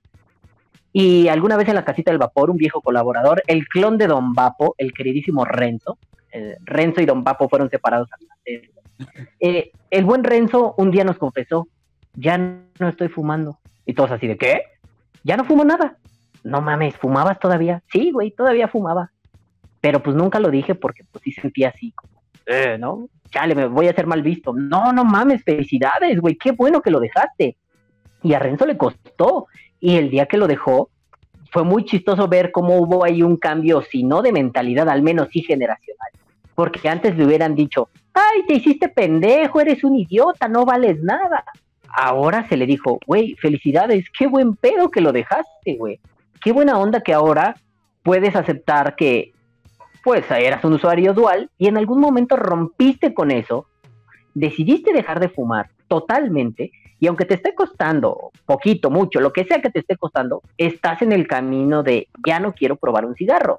Porque sí, sabemos que esto de fumar eh, cuando ya has vapeado se vuelve una carga incluso emocional, güey ya no es solamente un, pues yo fumé 40 años, mil cigarros diarios y caminaba 80 horas bajo la nieve por una caja de cigarros. No, no, no, se vuelve más un, ¿por qué estoy fracasando? Por ese lado a veces podría entender algunas fallas en el discurso, pero no es el común denominador. Antes la estigmatización estaba en, ay, todavía fumas, ay, la tabacalera, cuando de pronto llega Vibe, llega Ico, llegan todas estas porquerías de las tabacaleras, yo no vi a los usuarios llorando, o al menos no al grueso de los usuarios llorando, porque un Vibe les costaba 5 dólares en México, con cartuchos, yo no los vi llorar. Y al final dices, eh, lo pruebo, ah, me gustó, no me gustó. Es, es eso que decías, ¿no? Esto se trata de probar. O sea, yo probé, no sé, güey, que no me gusta. Por ejemplo, ¿no? La electrónica DNA. A mí no es que no me gustara, es que simple y sencillamente se me hizo mucho desmadre para lo que era en realidad. Y tener que meterte al scribe y programar y que la batería se me hace una pendejada innecesaria, güey. Después descubrí un programita que a mí ni me acuerdo qué era, era un Joytech, creo. Eh, era un, eh, un Evic, Evic 2 se llamaba. Descubrí que algunos rusos se inventaron un programa para hacer lo mismo que hace la, el Scribe para DNA, y se lo instalé y fue así como de, ah, es la misma cosa, qué aburrido, güey. Yo nada más quiero que el, ramp up de la resistencia sea de tal forma y listo, güey, que caliente rápido y no me importa lo demás. O sea, para mí es un gasto innecesario, pero eso no quiere decir que para otros en estupidez. Tú quieres tener un DNA, felicidades, güey, disfrútalo un chingo. Tampoco te pediría que le saques jugo al máximo. Lo que te diría es, pues, güey, pues no sé, te gastaste 200, 300 dólares en esa cosa, no sé cuánto cuesta en realidad, pero 200, 300 dólares y estás sufriendo porque no tienes líquido, te hubieras comprado un equipo más barato y compras líquido. Listo, ¿no? Practicidad. Pero aún así, pues tu decisión es tuya, ¿no? Entonces, siempre ha habido formas en el vapeo de estigmatizar innecesariamente. Una de ellas es, por eso ponía la pregunta, esta pregunta que te hacía, por eso la ponía para ver un, no sé, yo creo que a veces somos más, más duros de lo que deberíamos ser en realidad, ¿no? Eh, aquel que vapea en cero, aquel que usa un desechable, aquel que usa CBD, cualquiera. No son malos vaperos, no son vaperos de pacotilla, no es gente que debería irse. Incluso hay mucha gente que está dentro del vapeo que desinforma muy puramente y esa no se va.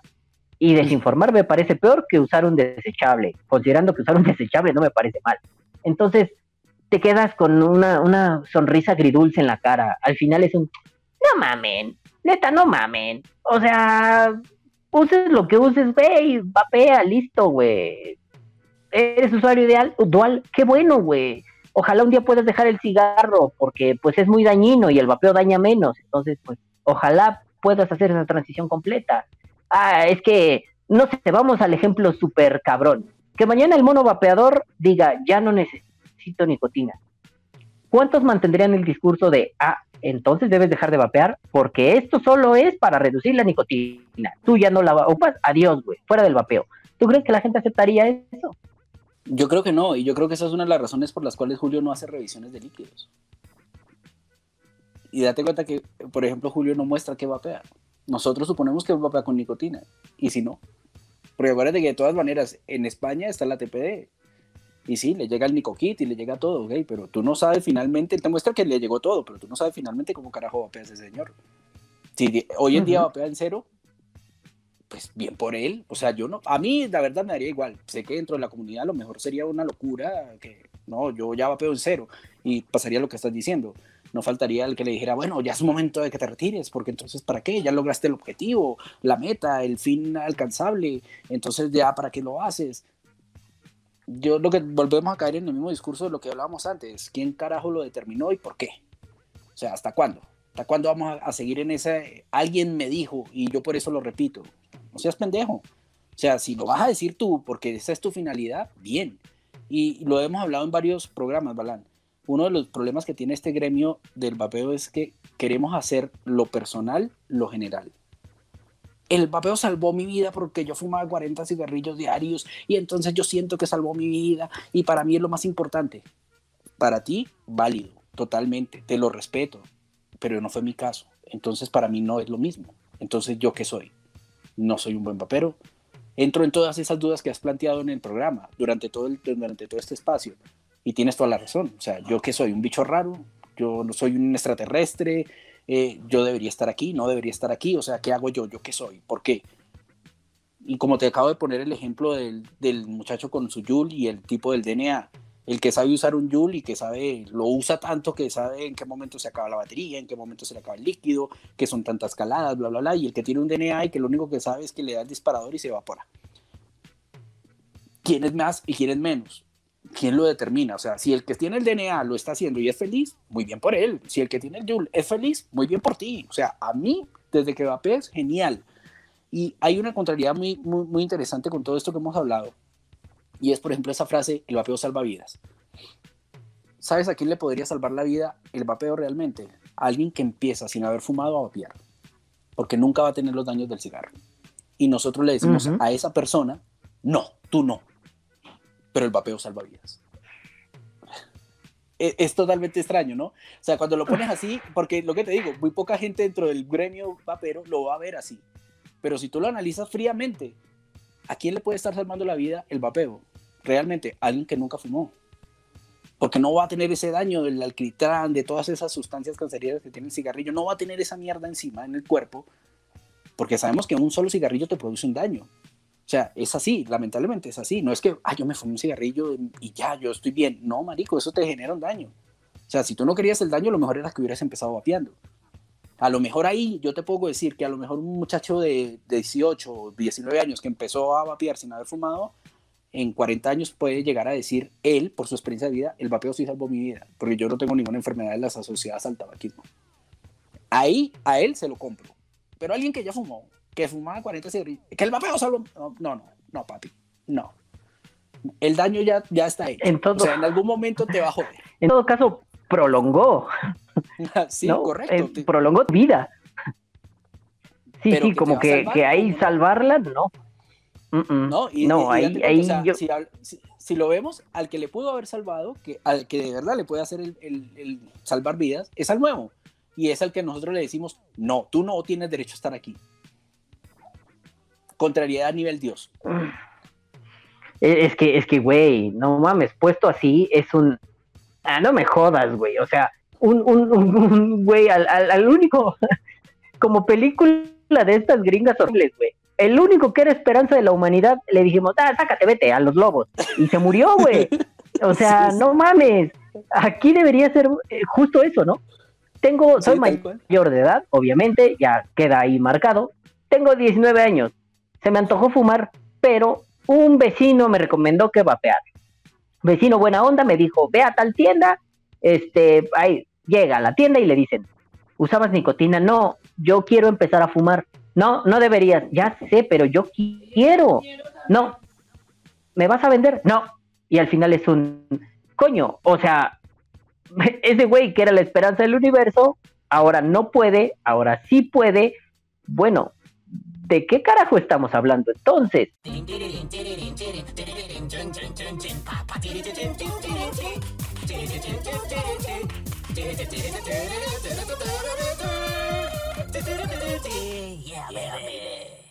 Ah, perdón, perdón, pequeños problemas técnicos, el universo explotó, alguien puso una bomba en casa de Rafa porque le dijeron eres antivapeo y ahorita se tuvo que... Ah, no, perdón, en Colombia sí hay pedo, olvídenlo, alguien puso una bomba en mi casa, bla, bla, bla, ¿no? Pero bueno, entonces yo te estaba diciendo, Rafa, es que sí está cabrón, ¿no? Si lo llevamos al punto un poco cómico, verga, le estamos cortando la posibilidad al elegido de ser el elegido, güey, no mames. Entonces, pues no me jodas, ¿no?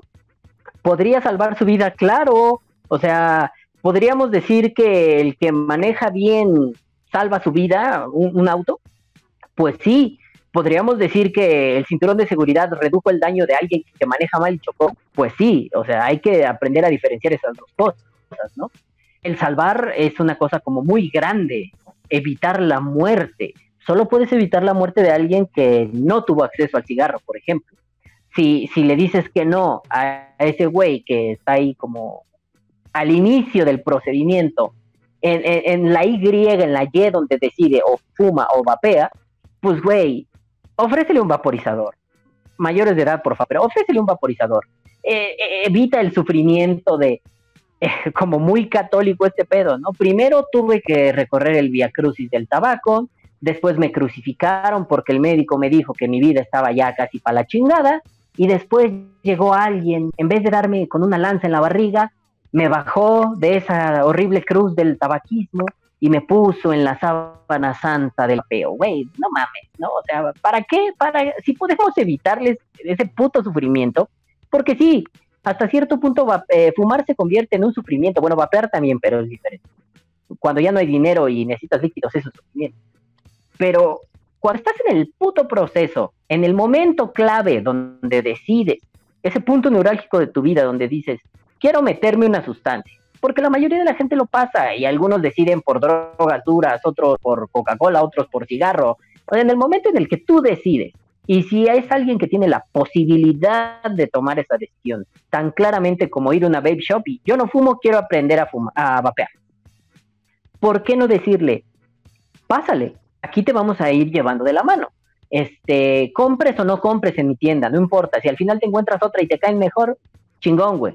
Pero si puedo hacer, esa parte sí es como medio caritativa, ¿no? Si puedo hacer que no toques un cigarro y te diviertas descubriendo de resistencias, de líquidos, de sabores, de atomizadores, de mod, ¿por qué no hacerlo? ¿Por qué simple y sencillamente optar por el, tú no perteneces aquí? Tú debiste haber sufrido un montón con el cigarro para poder ser parte de nuestro clan. Hombre, pues ni que el cigarro fuera rito de iniciación de nada, esto no es una pandilla. Si esto fuera una pandilla entendería que es un rito de iniciación, pero no lo es. Esto solo es una comunidad de, de geeks de nerdos, de ñoños, que se dedican a platicar de sus ñoñadas extrañas y dejaron de fumar. Y algunos no, y algunos sí. Y ya, listo. Es todo. No, y sabes qué pasa, eh, lo que hablábamos hace un momento cuando decía el tema de que queremos hacer la experiencia personal la general, queremos también que el castigo personal sea el castigo general. Yo lo veo así. O sea, como yo eh, era un fumador y eh, sentí la parca atrás mía que tocó mi hombro. Yo necesito que los demás que entren a esto para salvarse hagan lo mismo y si no, yo no lo recibo.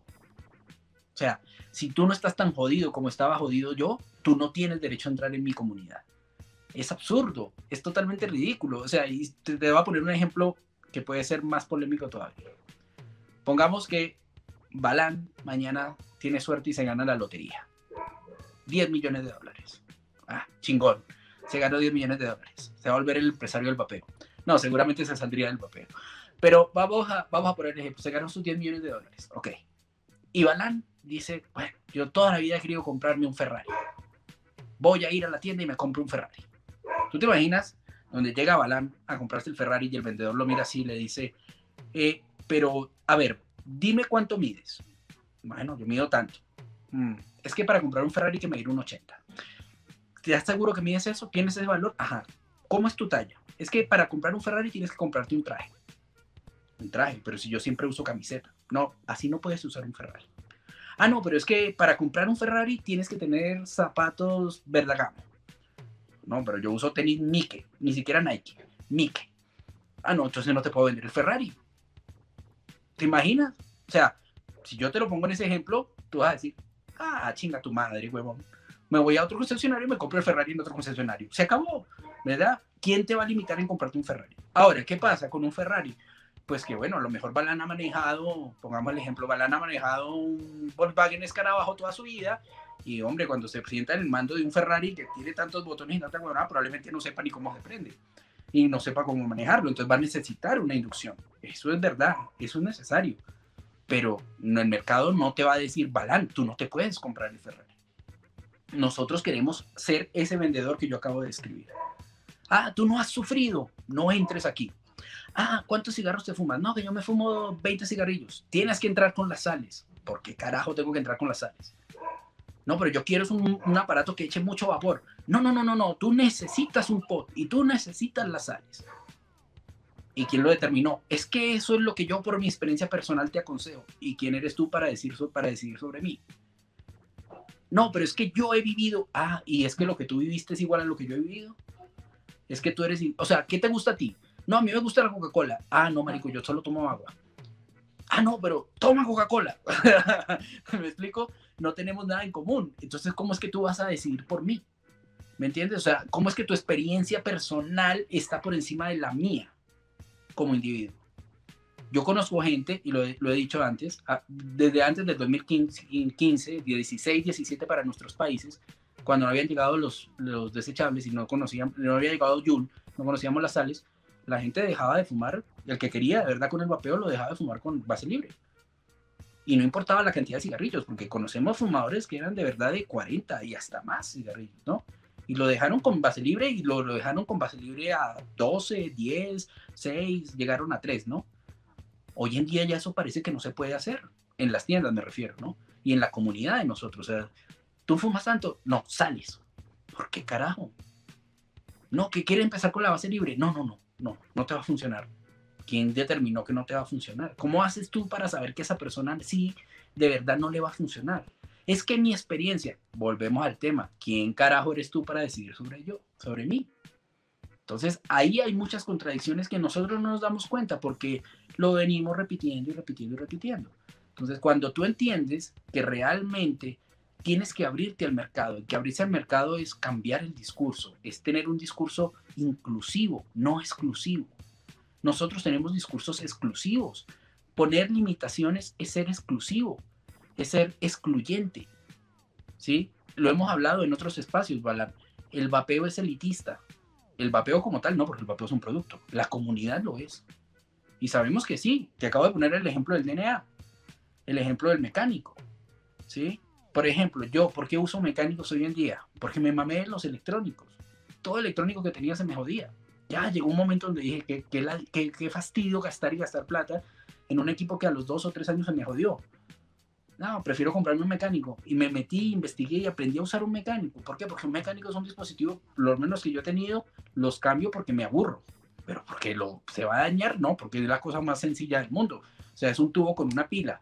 No hay más nada, y un contacto. Eso es todo. O sea, de verdad, para que destruyas un mecánico es porque lo tiras, porque pasa ya algo muy grave un electrónico por más DNA, por más EVOL, por más BUPU, por más SMOC, bueno, saquemos SMOC que es una mierda, pero cualquier DNA, cualquier electrónica de estas en algún momento falla. Y es una ley de las electrónicas, ¿sí? Yo puedo tener mi Play, todavía el Play original, y ahorita ya no me funciona, se quemó esa mierda. Y ni sé cómo se quemó porque nadie lo usaba. Lamentablemente estas cosas están ligadas a la tecnología. Entonces nosotros a veces queremos limitar mucho a la gente y ahí es donde creo que hemos fallado y no hemos logrado ser masivos.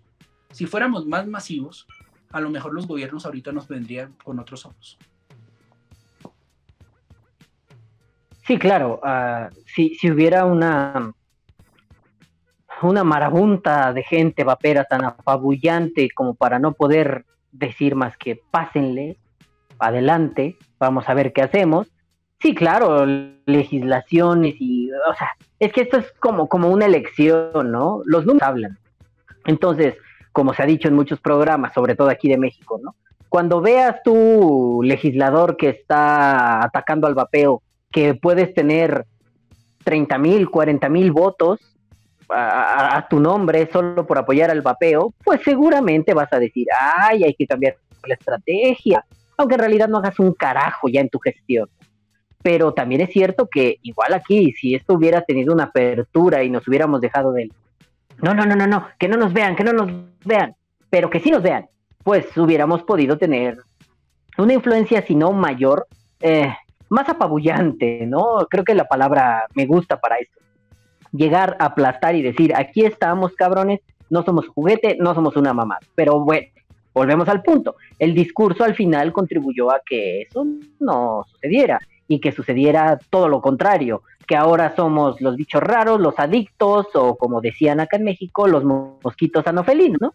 Al final es un ah, carajo, güey, o sea, ¿podría ser esto más pinche fácil? Sí, claro, podría ser más fácil. Ah, en este momento ya no, pero hubiera podido ser más fácil, definitivamente.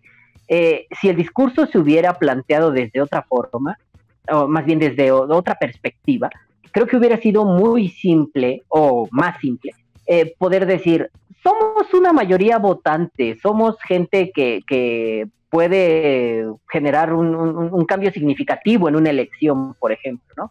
O tan simple, somos la suficiente cantidad de personas como para que cuando alguien voltee a vernos, no sea nada más, ah, los pinches raritos que sacan humo por la boca, ¿no? No, no, no, sino que sea un, ah, esta gente vapea, a ver, cuéntenme, ¿de qué va su pedo? ¿Por qué tanto desmadre? ¿Qué tiene de bueno esto? y en vez de un, es que vapear salvó mi vida, sea un, ah, es que vapear hizo que yo me alejara del mar. Y pues mira, podrías recaudar impuestos con líquido, o mira, podrías hacer más dinero con un equipo, o los pedos aduanales, o qué sé yo, ¿no? Al final hubiera podido ser un, bueno, igual y el tío Bloomberg iba a meter la mano, pero pues igual y alguien decía, no, no, no, este pinche viejo no me paga tanto como me van a pagar estos cabrones, así que recaudamos, ¿no? Ah, se trata entonces de que llega el momento en toda nación, en toda tribu, en todo lugar, que hay que repensar cómo estamos, más bien hay que repensar lo que estamos diciendo y cómo lo estamos diciendo. Yo creo que en el vapeo hispanoparlante ya llegó ese momento. Ya llegó el momento de que como eslogan está súper chido para ponerlo como, como foto, como el marco de tu foto de perfil en Facebook, está súper chido, el vapear salvó mi vida, o, o, vapear esto para bla, bla, bla, la chingada, todo lo que hemos dicho aquí. Está súper chido, pero ya cuando se trata de configurar un discurso, ya sea antigubernamental o para nuevos usuarios, por ejemplo, eh, yo creo que es momento de pensarlo desde otros derroteros y decir, a ver, Vapear puede servir para esto, para aquello y para aquello, ¿no? ¿Tú le quieres entrar? ¿Por qué le quieres entrar? Tal y tal. Chingón, güey, felicidades. Pues mira, si tú planteas que le quieres entrar por X motivo, yo te puedo recomendar esto y esto y esto y esto y esto. Te puedo ah, también recomendar que no hagas estas pendejadas y que vapees feliz y te la pases poca madre y que si tienes alguna duda vengas me la plantees. Tal, yo te puedo ayudar y si no, te redirijo con alguien que sí.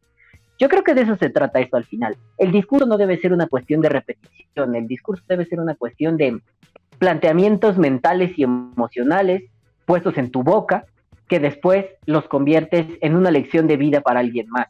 Porque si no, lo único que podemos hacer es sentarnos a ver cómo el vapeo poco a poco va en picada y en picada y en picada, y al rato medio Latinoamérica está legislado como sustancia psicoactiva, como drogadura, y pues no nos sorprendamos cuando nuestro querido narcotráfico latinoamericano tome posesión del papel. Porque sí, igual ahorita suena muy jalado de los pelos, ¿no? Ay, ¿cómo el narco va? Ya hay casos donde el narco mueve cosas de vapeo eh, que le distribuye a algunas marcas y al final dices, mmm, si ya hay casos, quiere decir que no tardan en ponerle el ojo. Entonces dices, ah, podríamos hacer algo mejor con esto, ¿no? Sí, de acuerdo totalmente contigo. Y ese es entender, muchachos, que el discurso, hay, el discurso tiene que ser flexible. Esa es una de las normas del buen discurso. El discurso tiene que ser flexible y el discurso se tiene que adaptar a las necesidades. Yo lo, lo decía ayer en el espacio de la resistencia, la guerra es ahora y el momento es ya. No hay que tener un discurso pensado para 10 años a futuro donde yo voy a lograr. No, yo no necesito 10 años a futuro, yo necesito ya. ¿Sí? Y, te voy a dejar con algo más polémico todavía. Es el hecho de que tenemos que empezar a tener un discurso que sea realista para Latinoamérica. No somos Europa. A muchos esto les da comezón. ¿Sí? Les da comezón allá donde no pega la luz. Porque, no, ¿cómo? Europa, pero es que la TPD, pero es que Europa, pero es que Inglaterra, pero es... Sí, está muy bien, está genial. Pero las leyes de Inglaterra no tienen nada que ver con nosotros las leyes europeas no tienen nada que ver con nuestros países latinoamericanos. Nosotros tenemos que empezar a tener un discurso más latino. Somos latinos, no estamos allá. Y tenemos que tener en cuenta eso para tener una buena estrategia de discurso. Una estrategia que nos permita que esto de verdad se regularice, que evitemos caer en eso que está hablando Balán, de que esto lo domine el narco o el mercado negro, para no ponerlo tan, tan digamos, tan polémico. ¿no? Un mercado negro, que en un mercado negro finalmente tú no sabes quién es quién, no sabes cómo se hace, no sabes qué, qué carajo va a pasar, pero que va a estar ahí. Porque el mercado negro existe, o sea, en Colombia todavía se consigue eh, licor de contrabando y el licor está regulado hace años, muchísimos años. Todavía se consigue por ahí y con todos los riesgos que se sabe que hay con un alcohol adulterado, o sea, que te puede dejar ciego o te puede volver mierda. Y la gente, aún hay gente que, que se arriesga y lo hace, o sea, ya no es tan común como antes, pero no ha desaparecido. Pero sí es hora, muchachos, de empezar a tener un discurso y, yo creo que es hora como usuarios también de empezar a cuestionarnos si el discurso que estamos dando a los demás usuarios es el adecuado, es el, es el correcto. ¿Estamos siendo atractivos o estamos siendo, por el contrario, despectivos? Hay que ser atractivos. Limitar ahuyenta. Siempre es así. Hay, hay cosas que no son negociables. Que esto es para mayores de edad, no es negociable. Esto, aquí, los que no tengan 18 años, no, no tienen por qué entrar. Y no es algo de, ser demasiado moralistas o papistas. No, es que esto debe ser así. Es una cuestión de comunidad y es algo de, aquí sí va la ética personal de nosotros. ¿Sí? Porque no hay nadie que lo... O sea, esto no está regulado. Como tal, podría tenerlo un menor, podría tenerlo un mayor, podría tenerlo cualquiera. Pero nosotros tenemos una ética donde decimos que eso no se negocia. Ahora, de ahí para allá, el que entra porque le da la gana de probar, el que entra porque le gusta el sabor, el que entra porque quiere echar humitos, el que entra porque quiere hacer trucos. Porque hay mucha gente que entra a esto porque vio un video en TikTok, porque eso es lo que se ve hoy en día, de alguien que hizo un arito. Ay, yo quiero hacer esa huevonada. Y obviamente hacer un arito pues requiere el vaporizador, porque si lo vas a hacer con un cigarrillo, pues, es muy difícil, ¿no? Entonces entran porque quieren hacer el, el arito. Ah, déjalo que entre, ¿cuál es el problema? O sea, él verá, a lo mejor le gusta y se queda, a lo mejor simplemente lo probó y pasó. Ese es el ser humano. Nosotros formamos nuestra personalidad probando cosas.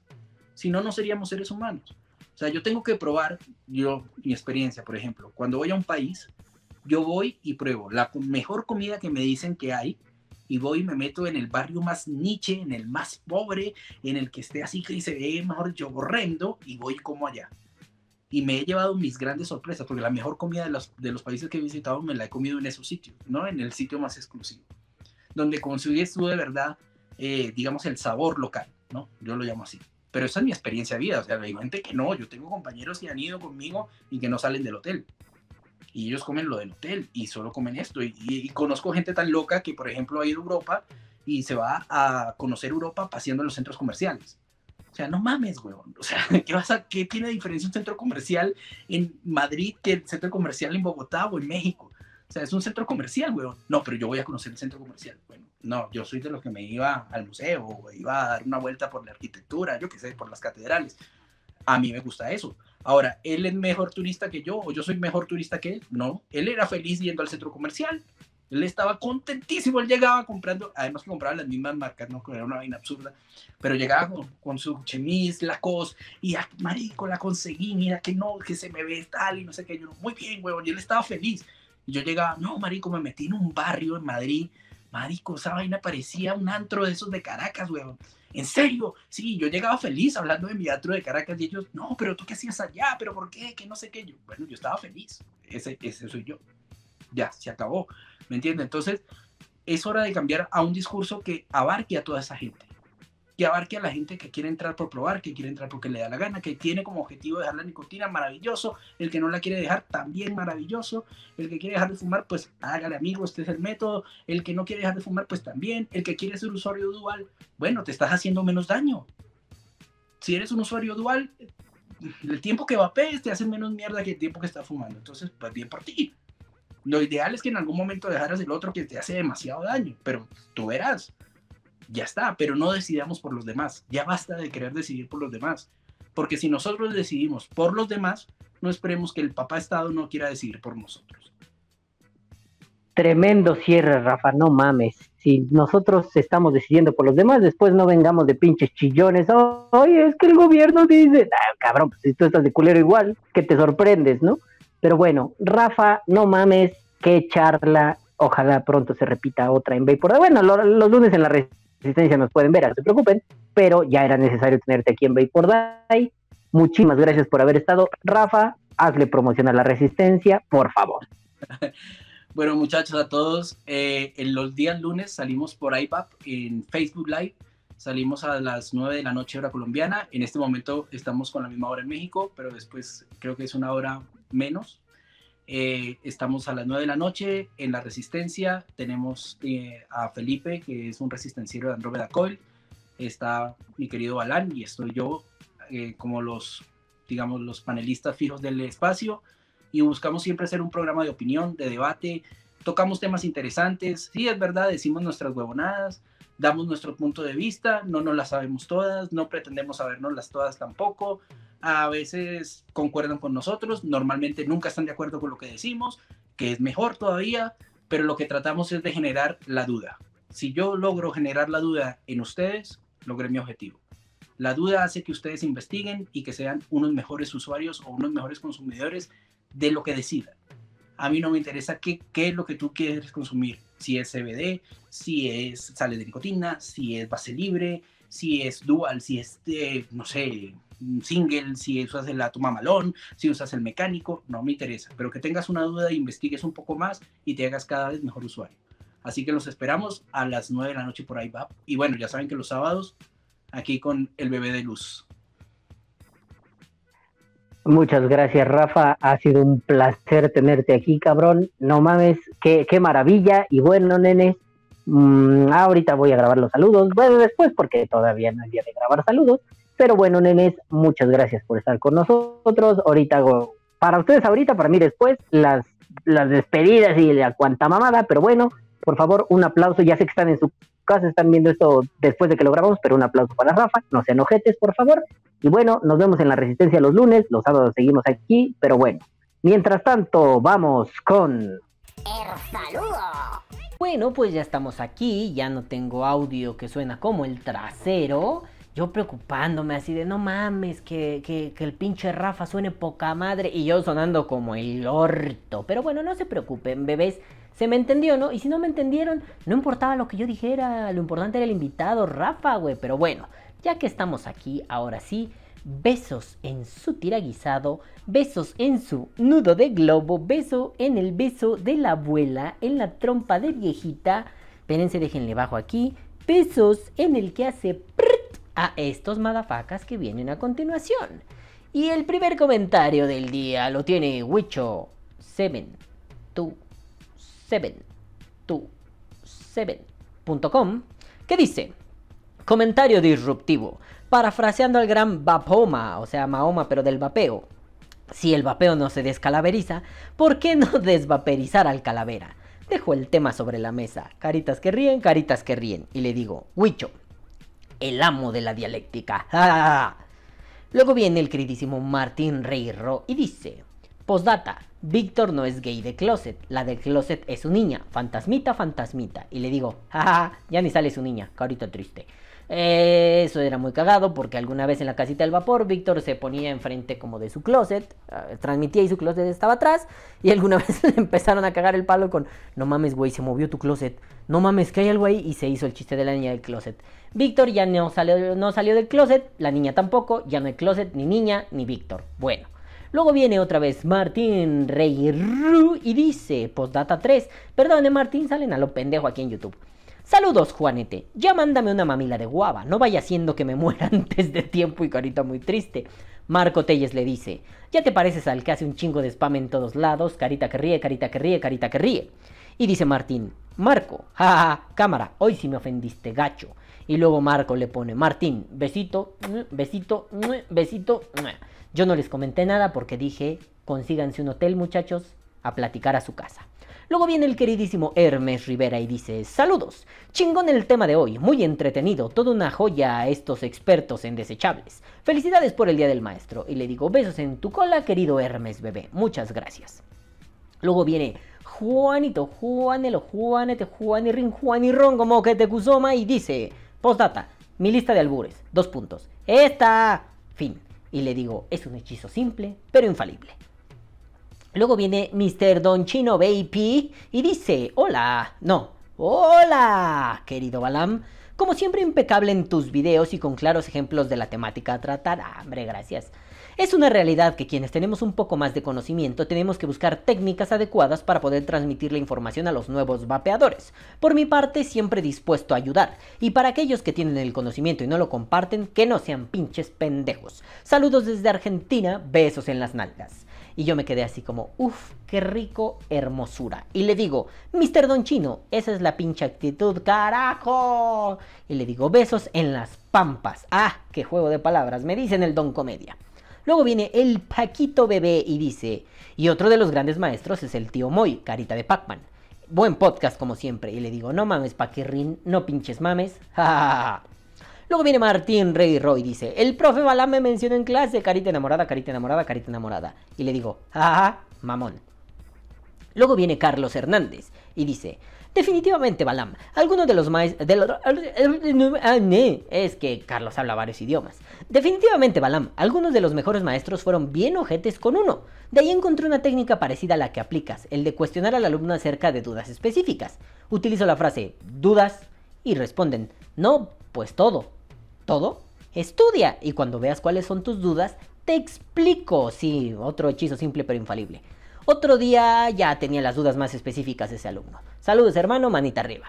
Y le digo, yo nunca soporté a los maestros ojetes, de hecho me peleaba con ellos a cada rato y los paraba de culo. Pero efectivamente esos güeyes me marcaron tanto que aprendí a enseñar sin necesidad de ser un cerdo irracional. Eso sí, a veces había que ser duro con los chamacos para que se dejaran de pendejadas. Pero tiene razón. Si un chamaco no sabe preguntar, su tarea es doble. O aprendes a preguntar o nos quedamos igual de pendejos para toda la vida. Tanto tú como yo, tanto tú como alumno como yo como profesor, ¿no? No le mandé besos en su cola, pero Carlitos, en vez en tu cola. Luego viene Juanito, Juanelo, Juan y Rin, Juan y Ron, Juanetón, Juaneta, que te gustó, y dice, postdata, F por Guillermo Horn. Y le digo, me imagino que es el papá de Vicky, aunque no, Horn es el apellido materno, qué pedo, güey. Pero dije, me imagino que es el papá de Vicky y la F es por su hijo Joto. Mm, no sé, pero pues F, ¿no? Luego viene Abel, Abelito Ruiz y dice, nada como los baños de la Facultad de Filosofía para pensar en las decisiones que has tomado en tu vida. Y Carita sí estaba preocupada. Yo solo quiero dos cosas. Uno, espérame que le pongo leer más. Review de Masking, aunque sea cortita y chiquita para decir que sabe feo. Carita que ríe. Coming soon. Y secundando la moción de Víctor en la casita del vapor, la entrevista 2.0. Y siento que hay un tema en los grupos cuando se hacen preguntas. La respuesta de cada día es, vente a mi tienda y te asesoro. No estoy en contra de que quieran hacer la venta, pero podrían contestar la pregunta de manera concisa y luego hacer la invitación a la tienda, ¿no? Es información que le sirve a todos y no pierdes la autopublicidad. Dice, perdón por la Biblia. Saludos en la pelona, corazoncito. Y le digo, güey, los baños de filos eran como un gulag. En serio, ay, yo que estuve en escuelas públicas toda mi vida. Los baños de la Facultad de Filosofía y Letras eran de las cosas más desagradables, horribles e infernales que existen en esta perra vida. O sea, no sé, ni siquiera los baños de mi preparatoria, el CCH Oriente, eran tan feos como los de la Facultad de Filosofía y Letras. No mames, en serio, ahí... Ah, el 90% de las personas que yo conocí era, pues aquí puedo hacer pipí, ¿no? No pasa nada. Pero cuando iban a hacer popó, preferían apretarse duro el asterisco y decir, la biblioteca central, que es la biblioteca como general de CEU, la teníamos a un costado. Era, voy a los baños de la central, este, ahorita vengo. Ah, sí, suerte, que todo salga bien, ¿no? Ya después regresaba así, ajá, ya volví. Ahí se podía ir al baño, en los baños de filos. Si algún día, cuando vuelvan a abrir las escuelas, si un día van a la Facultad de Filosofía y Letras, no pasen a los baños. Todo lo demás está culero, pero está bien. Los baños, no. Pero bueno.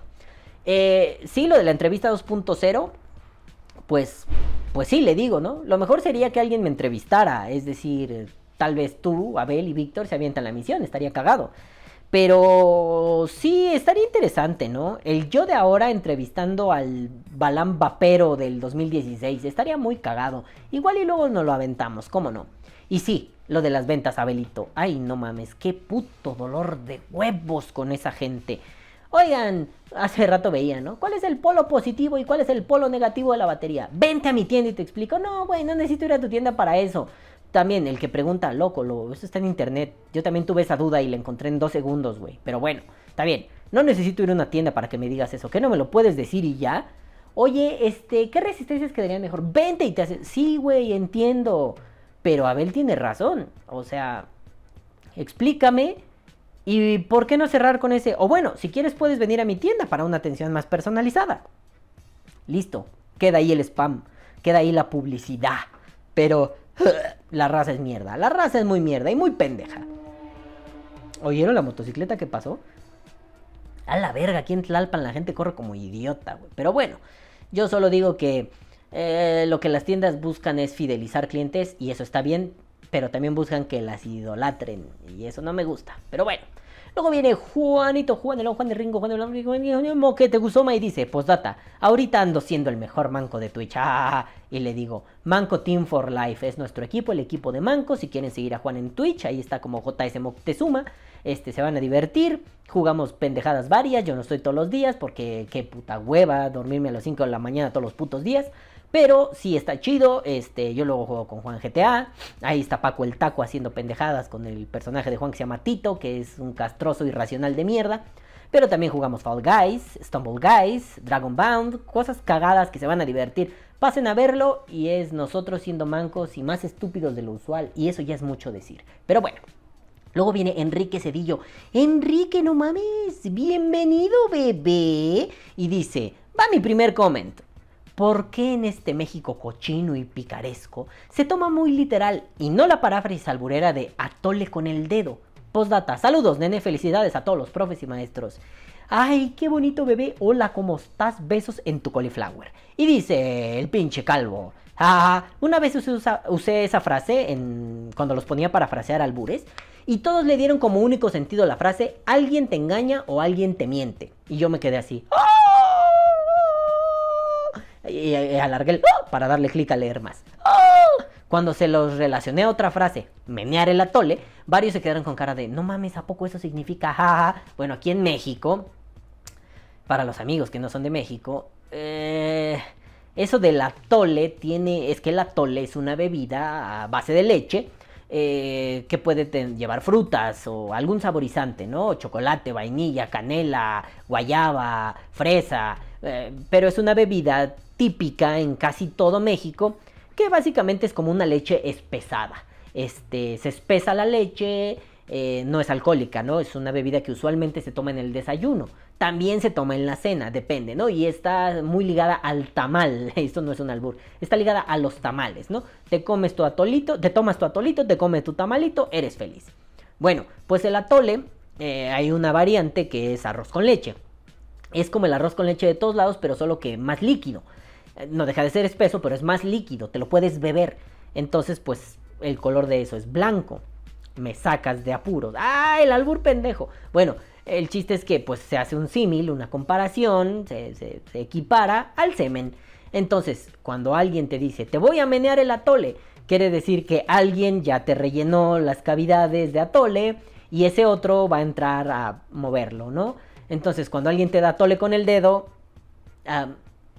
o sea, le hace así y toma, tiene un sentido muy picaresco. Y yo puse, le puse a mis alumnos, a ver, por favor, ¿qué dice esto? Esto se los dejé como ahí en in situ, ¿no? En, el área de trabajo, no para tarea.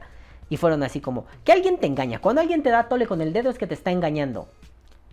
Pues sí, o sea, es que sí me da hasta pena decirlo, ¿no? Alguien puso su, su dedo, eh, una persona puso su dedo en su olla del atole y te sacó, o sea, sacó el atole, ¿no? Este, y te lo dio a probar. Eso es que te están engañando, ¿no? Por eso creemos o, ligamos a que atole con el dedo es un engaño. Porque, mira, te muestro que te engañé. Y todavía te lo tragas. ¿Sí?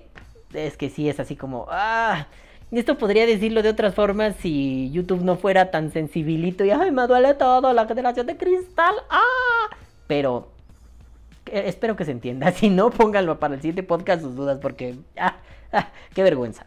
Luego viene Juanito, Juanelo, Juanelo, Juaneliango Mogue de Guzoma y dice, postdata, cámara perro, me ofendió el comentario de programación. Ah, mentira, me caga de la risa. Y le digo, ya ni sé qué dije. Pero no te ofendas, bebé. Si me acordara de qué dije, te bulearía. Pero pues no tengo ni perra idea. Ah, perdón, Juan, no me acordé. Luego viene Wicho727. Tu 7. 7 77.com y dice, Definitivamente los buenos maestros son los que buscan la forma de razonamiento del alumno para que entienda.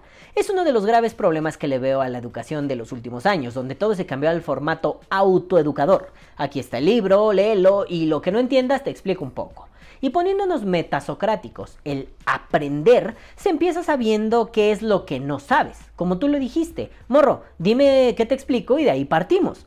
De mis maestros del vapeo no creo que pueda mencionar alguno, pues el Luis antisocial, o sea, Huicho antisocial, nunca se dirigió a alguien personalmente, ah, pero sí me alimenté de todos los foros y grupos, buscando y comparando ideas. Tal vez pudiera mencionar a la casita, la casita del vapor, eh, la de hace algunos años, cuando todavía se hablaba de vapeo. Ah, cuando Kevin se la pasaba horas hablando de baterías y obviamente don Javi compartía su conocimiento mientras disertaba junto con el Balam. Y lo digo sin afán de lamer, eh, de lamer botas, porque si lo hiciera con esa intención saldría más lengüeteado. en fin, buen podcast y saludos. Y le digo, uh, ya ni me acuerdo cuando la casita era así, pero próximamente habrá un programa chingón donde esas cosas vuelvan a pasar, pero con más diversión. Ah, sí, este, esto es un spoiler así corto. Próximamente habrá un programa así, todavía está en planeación. Obviamente seré parte del panel nos divertiremos un chingo, reiremos un putero, pero pues esto se va a tratar de puro pinche agilidad mental, chingonería, vapeo y estupidez cerebral. Nos vamos a divertir mucho, pero sí, intentaremos rescatar el formato de la diversión, pero también el formato del conocimiento. A ver si nos sale, si no, pues ya chingamos a nuestra puta madre. Pero el intento se va a hacer, ¿no? Bueno. Luego viene un youtuber de verdad, alguien enorme, alguien hermoso, choncho, precioso, bebé de luz máximo, Quique Cuevas, y dice, hoy sí te comento porque te escuché, que si no comento es como si no lo viera, pero es que te veo en la TV, besos en el yoyo. Y le digo, tú coméntame cuando quieras, eres el youtuber más grande del mundo, coño, Quique, tú comenta lo que quieras. Luego viene, ah, permítanme. Luego viene, amigo a Milcar Cantero y dice, un abrazo, güey. Me refería a la por visión calaveresca por el gran angular con glaucoma del inicio del otro video. Un abrazote al pinche calavera espamera que aguanta la carrilla. Muy chido el podcast de hoy. Postdata, calavera, te queremos. Te queremos pero fuera de YouTube. Un besote en tu fundillo, gacho pipope. Y se avienta el hashtag más largo de la historia. Hashtag super archirrequete recontra descalaveris en el vapeo por mil millones de, puto chingo millones punto 99. Emoticón que manda besito. Y le digo, jajaja, y yo pensando que hice viscos, te quiero calavera.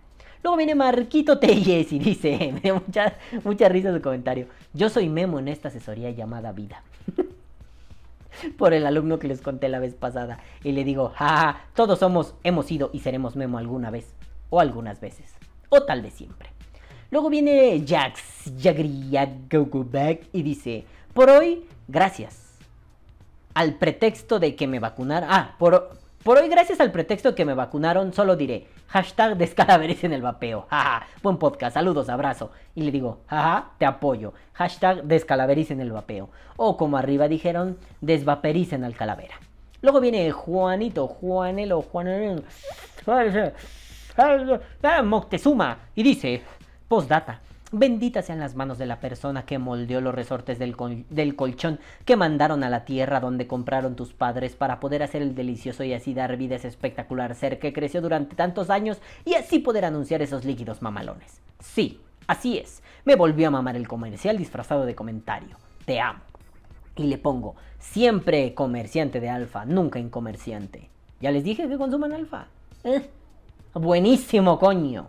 Y de hecho eso estoy vapeando ahorita. Luego dice Juanito, Juanelo, Juan y Ringo, Juan y Bebé, Juanito, Juanetón. Moctezuma, postdata. Tardé media hora viendo mi cuchara por tu culpa. Le digo, jajaja, ja, ja, en medio del stream, por eso manqueas tan duro. Jajaja. Luego viene Martín Rey. Hoy sí comentaron un chingo, ¿eh? Va a ser más que podcast, los saludos valen verga. No, no es cierto, comenten un chingo. Luego viene Martín Rey Roy dice, antes que se me olvide, el comentario que mencionaste del Face era sobre baterías Subom y salieron con la mamada de que son las comerciales de Smoke y esas marcas. Tres emoticones de manita golpeándose la frente, así, ah, ah, ah. Y le digo, ah, neta, bien pendeja la raza, sí cierto. Gracias Martín porque no me acordaba. Luego viene Juanito, Juanelo, Juanelongo, Juanelingo, Juan... Compren Alfa Moctezuma y dice... Postdata, toda la razón. Aquí no se va a justificar a nadie por andar chupando. Saludos, Vicky. Yo le había comentado algo, no me acuerdo qué, pero no me sale mi respuesta. Ahora hasta a mí me va a bloquear el puto YouTube. Pues le ponemos responder. Vicky chupa esta. Responder. Y puse Vicky nada más con K en vez de CK. Soy la mamada.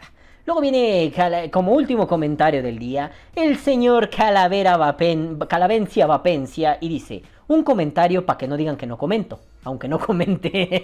Pinche babotas. Un comentario para que vean que sí comenté, aunque nunca comento, pero aquí estoy comentando. Y yo digo que comentar es comentable porque vete a la verga, calavera, te amamos. Y le digo, Bueno, eh, porque lo puse en mayúsculas. Bueno, nenes, ahora sí.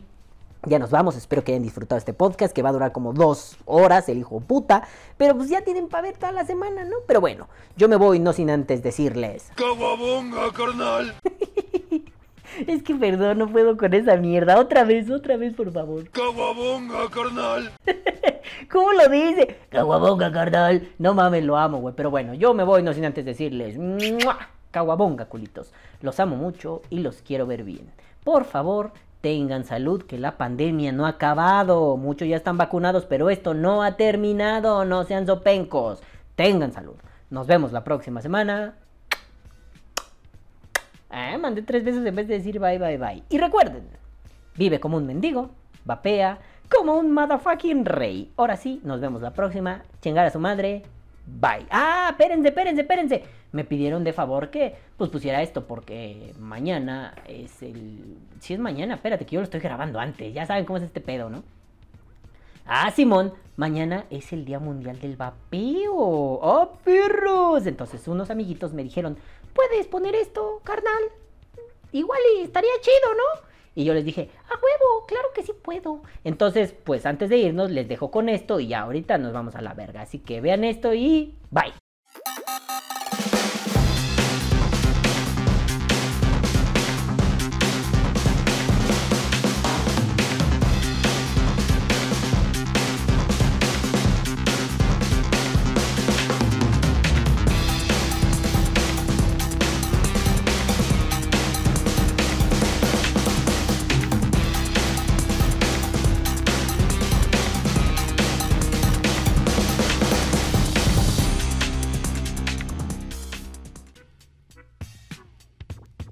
Viva el vapeo.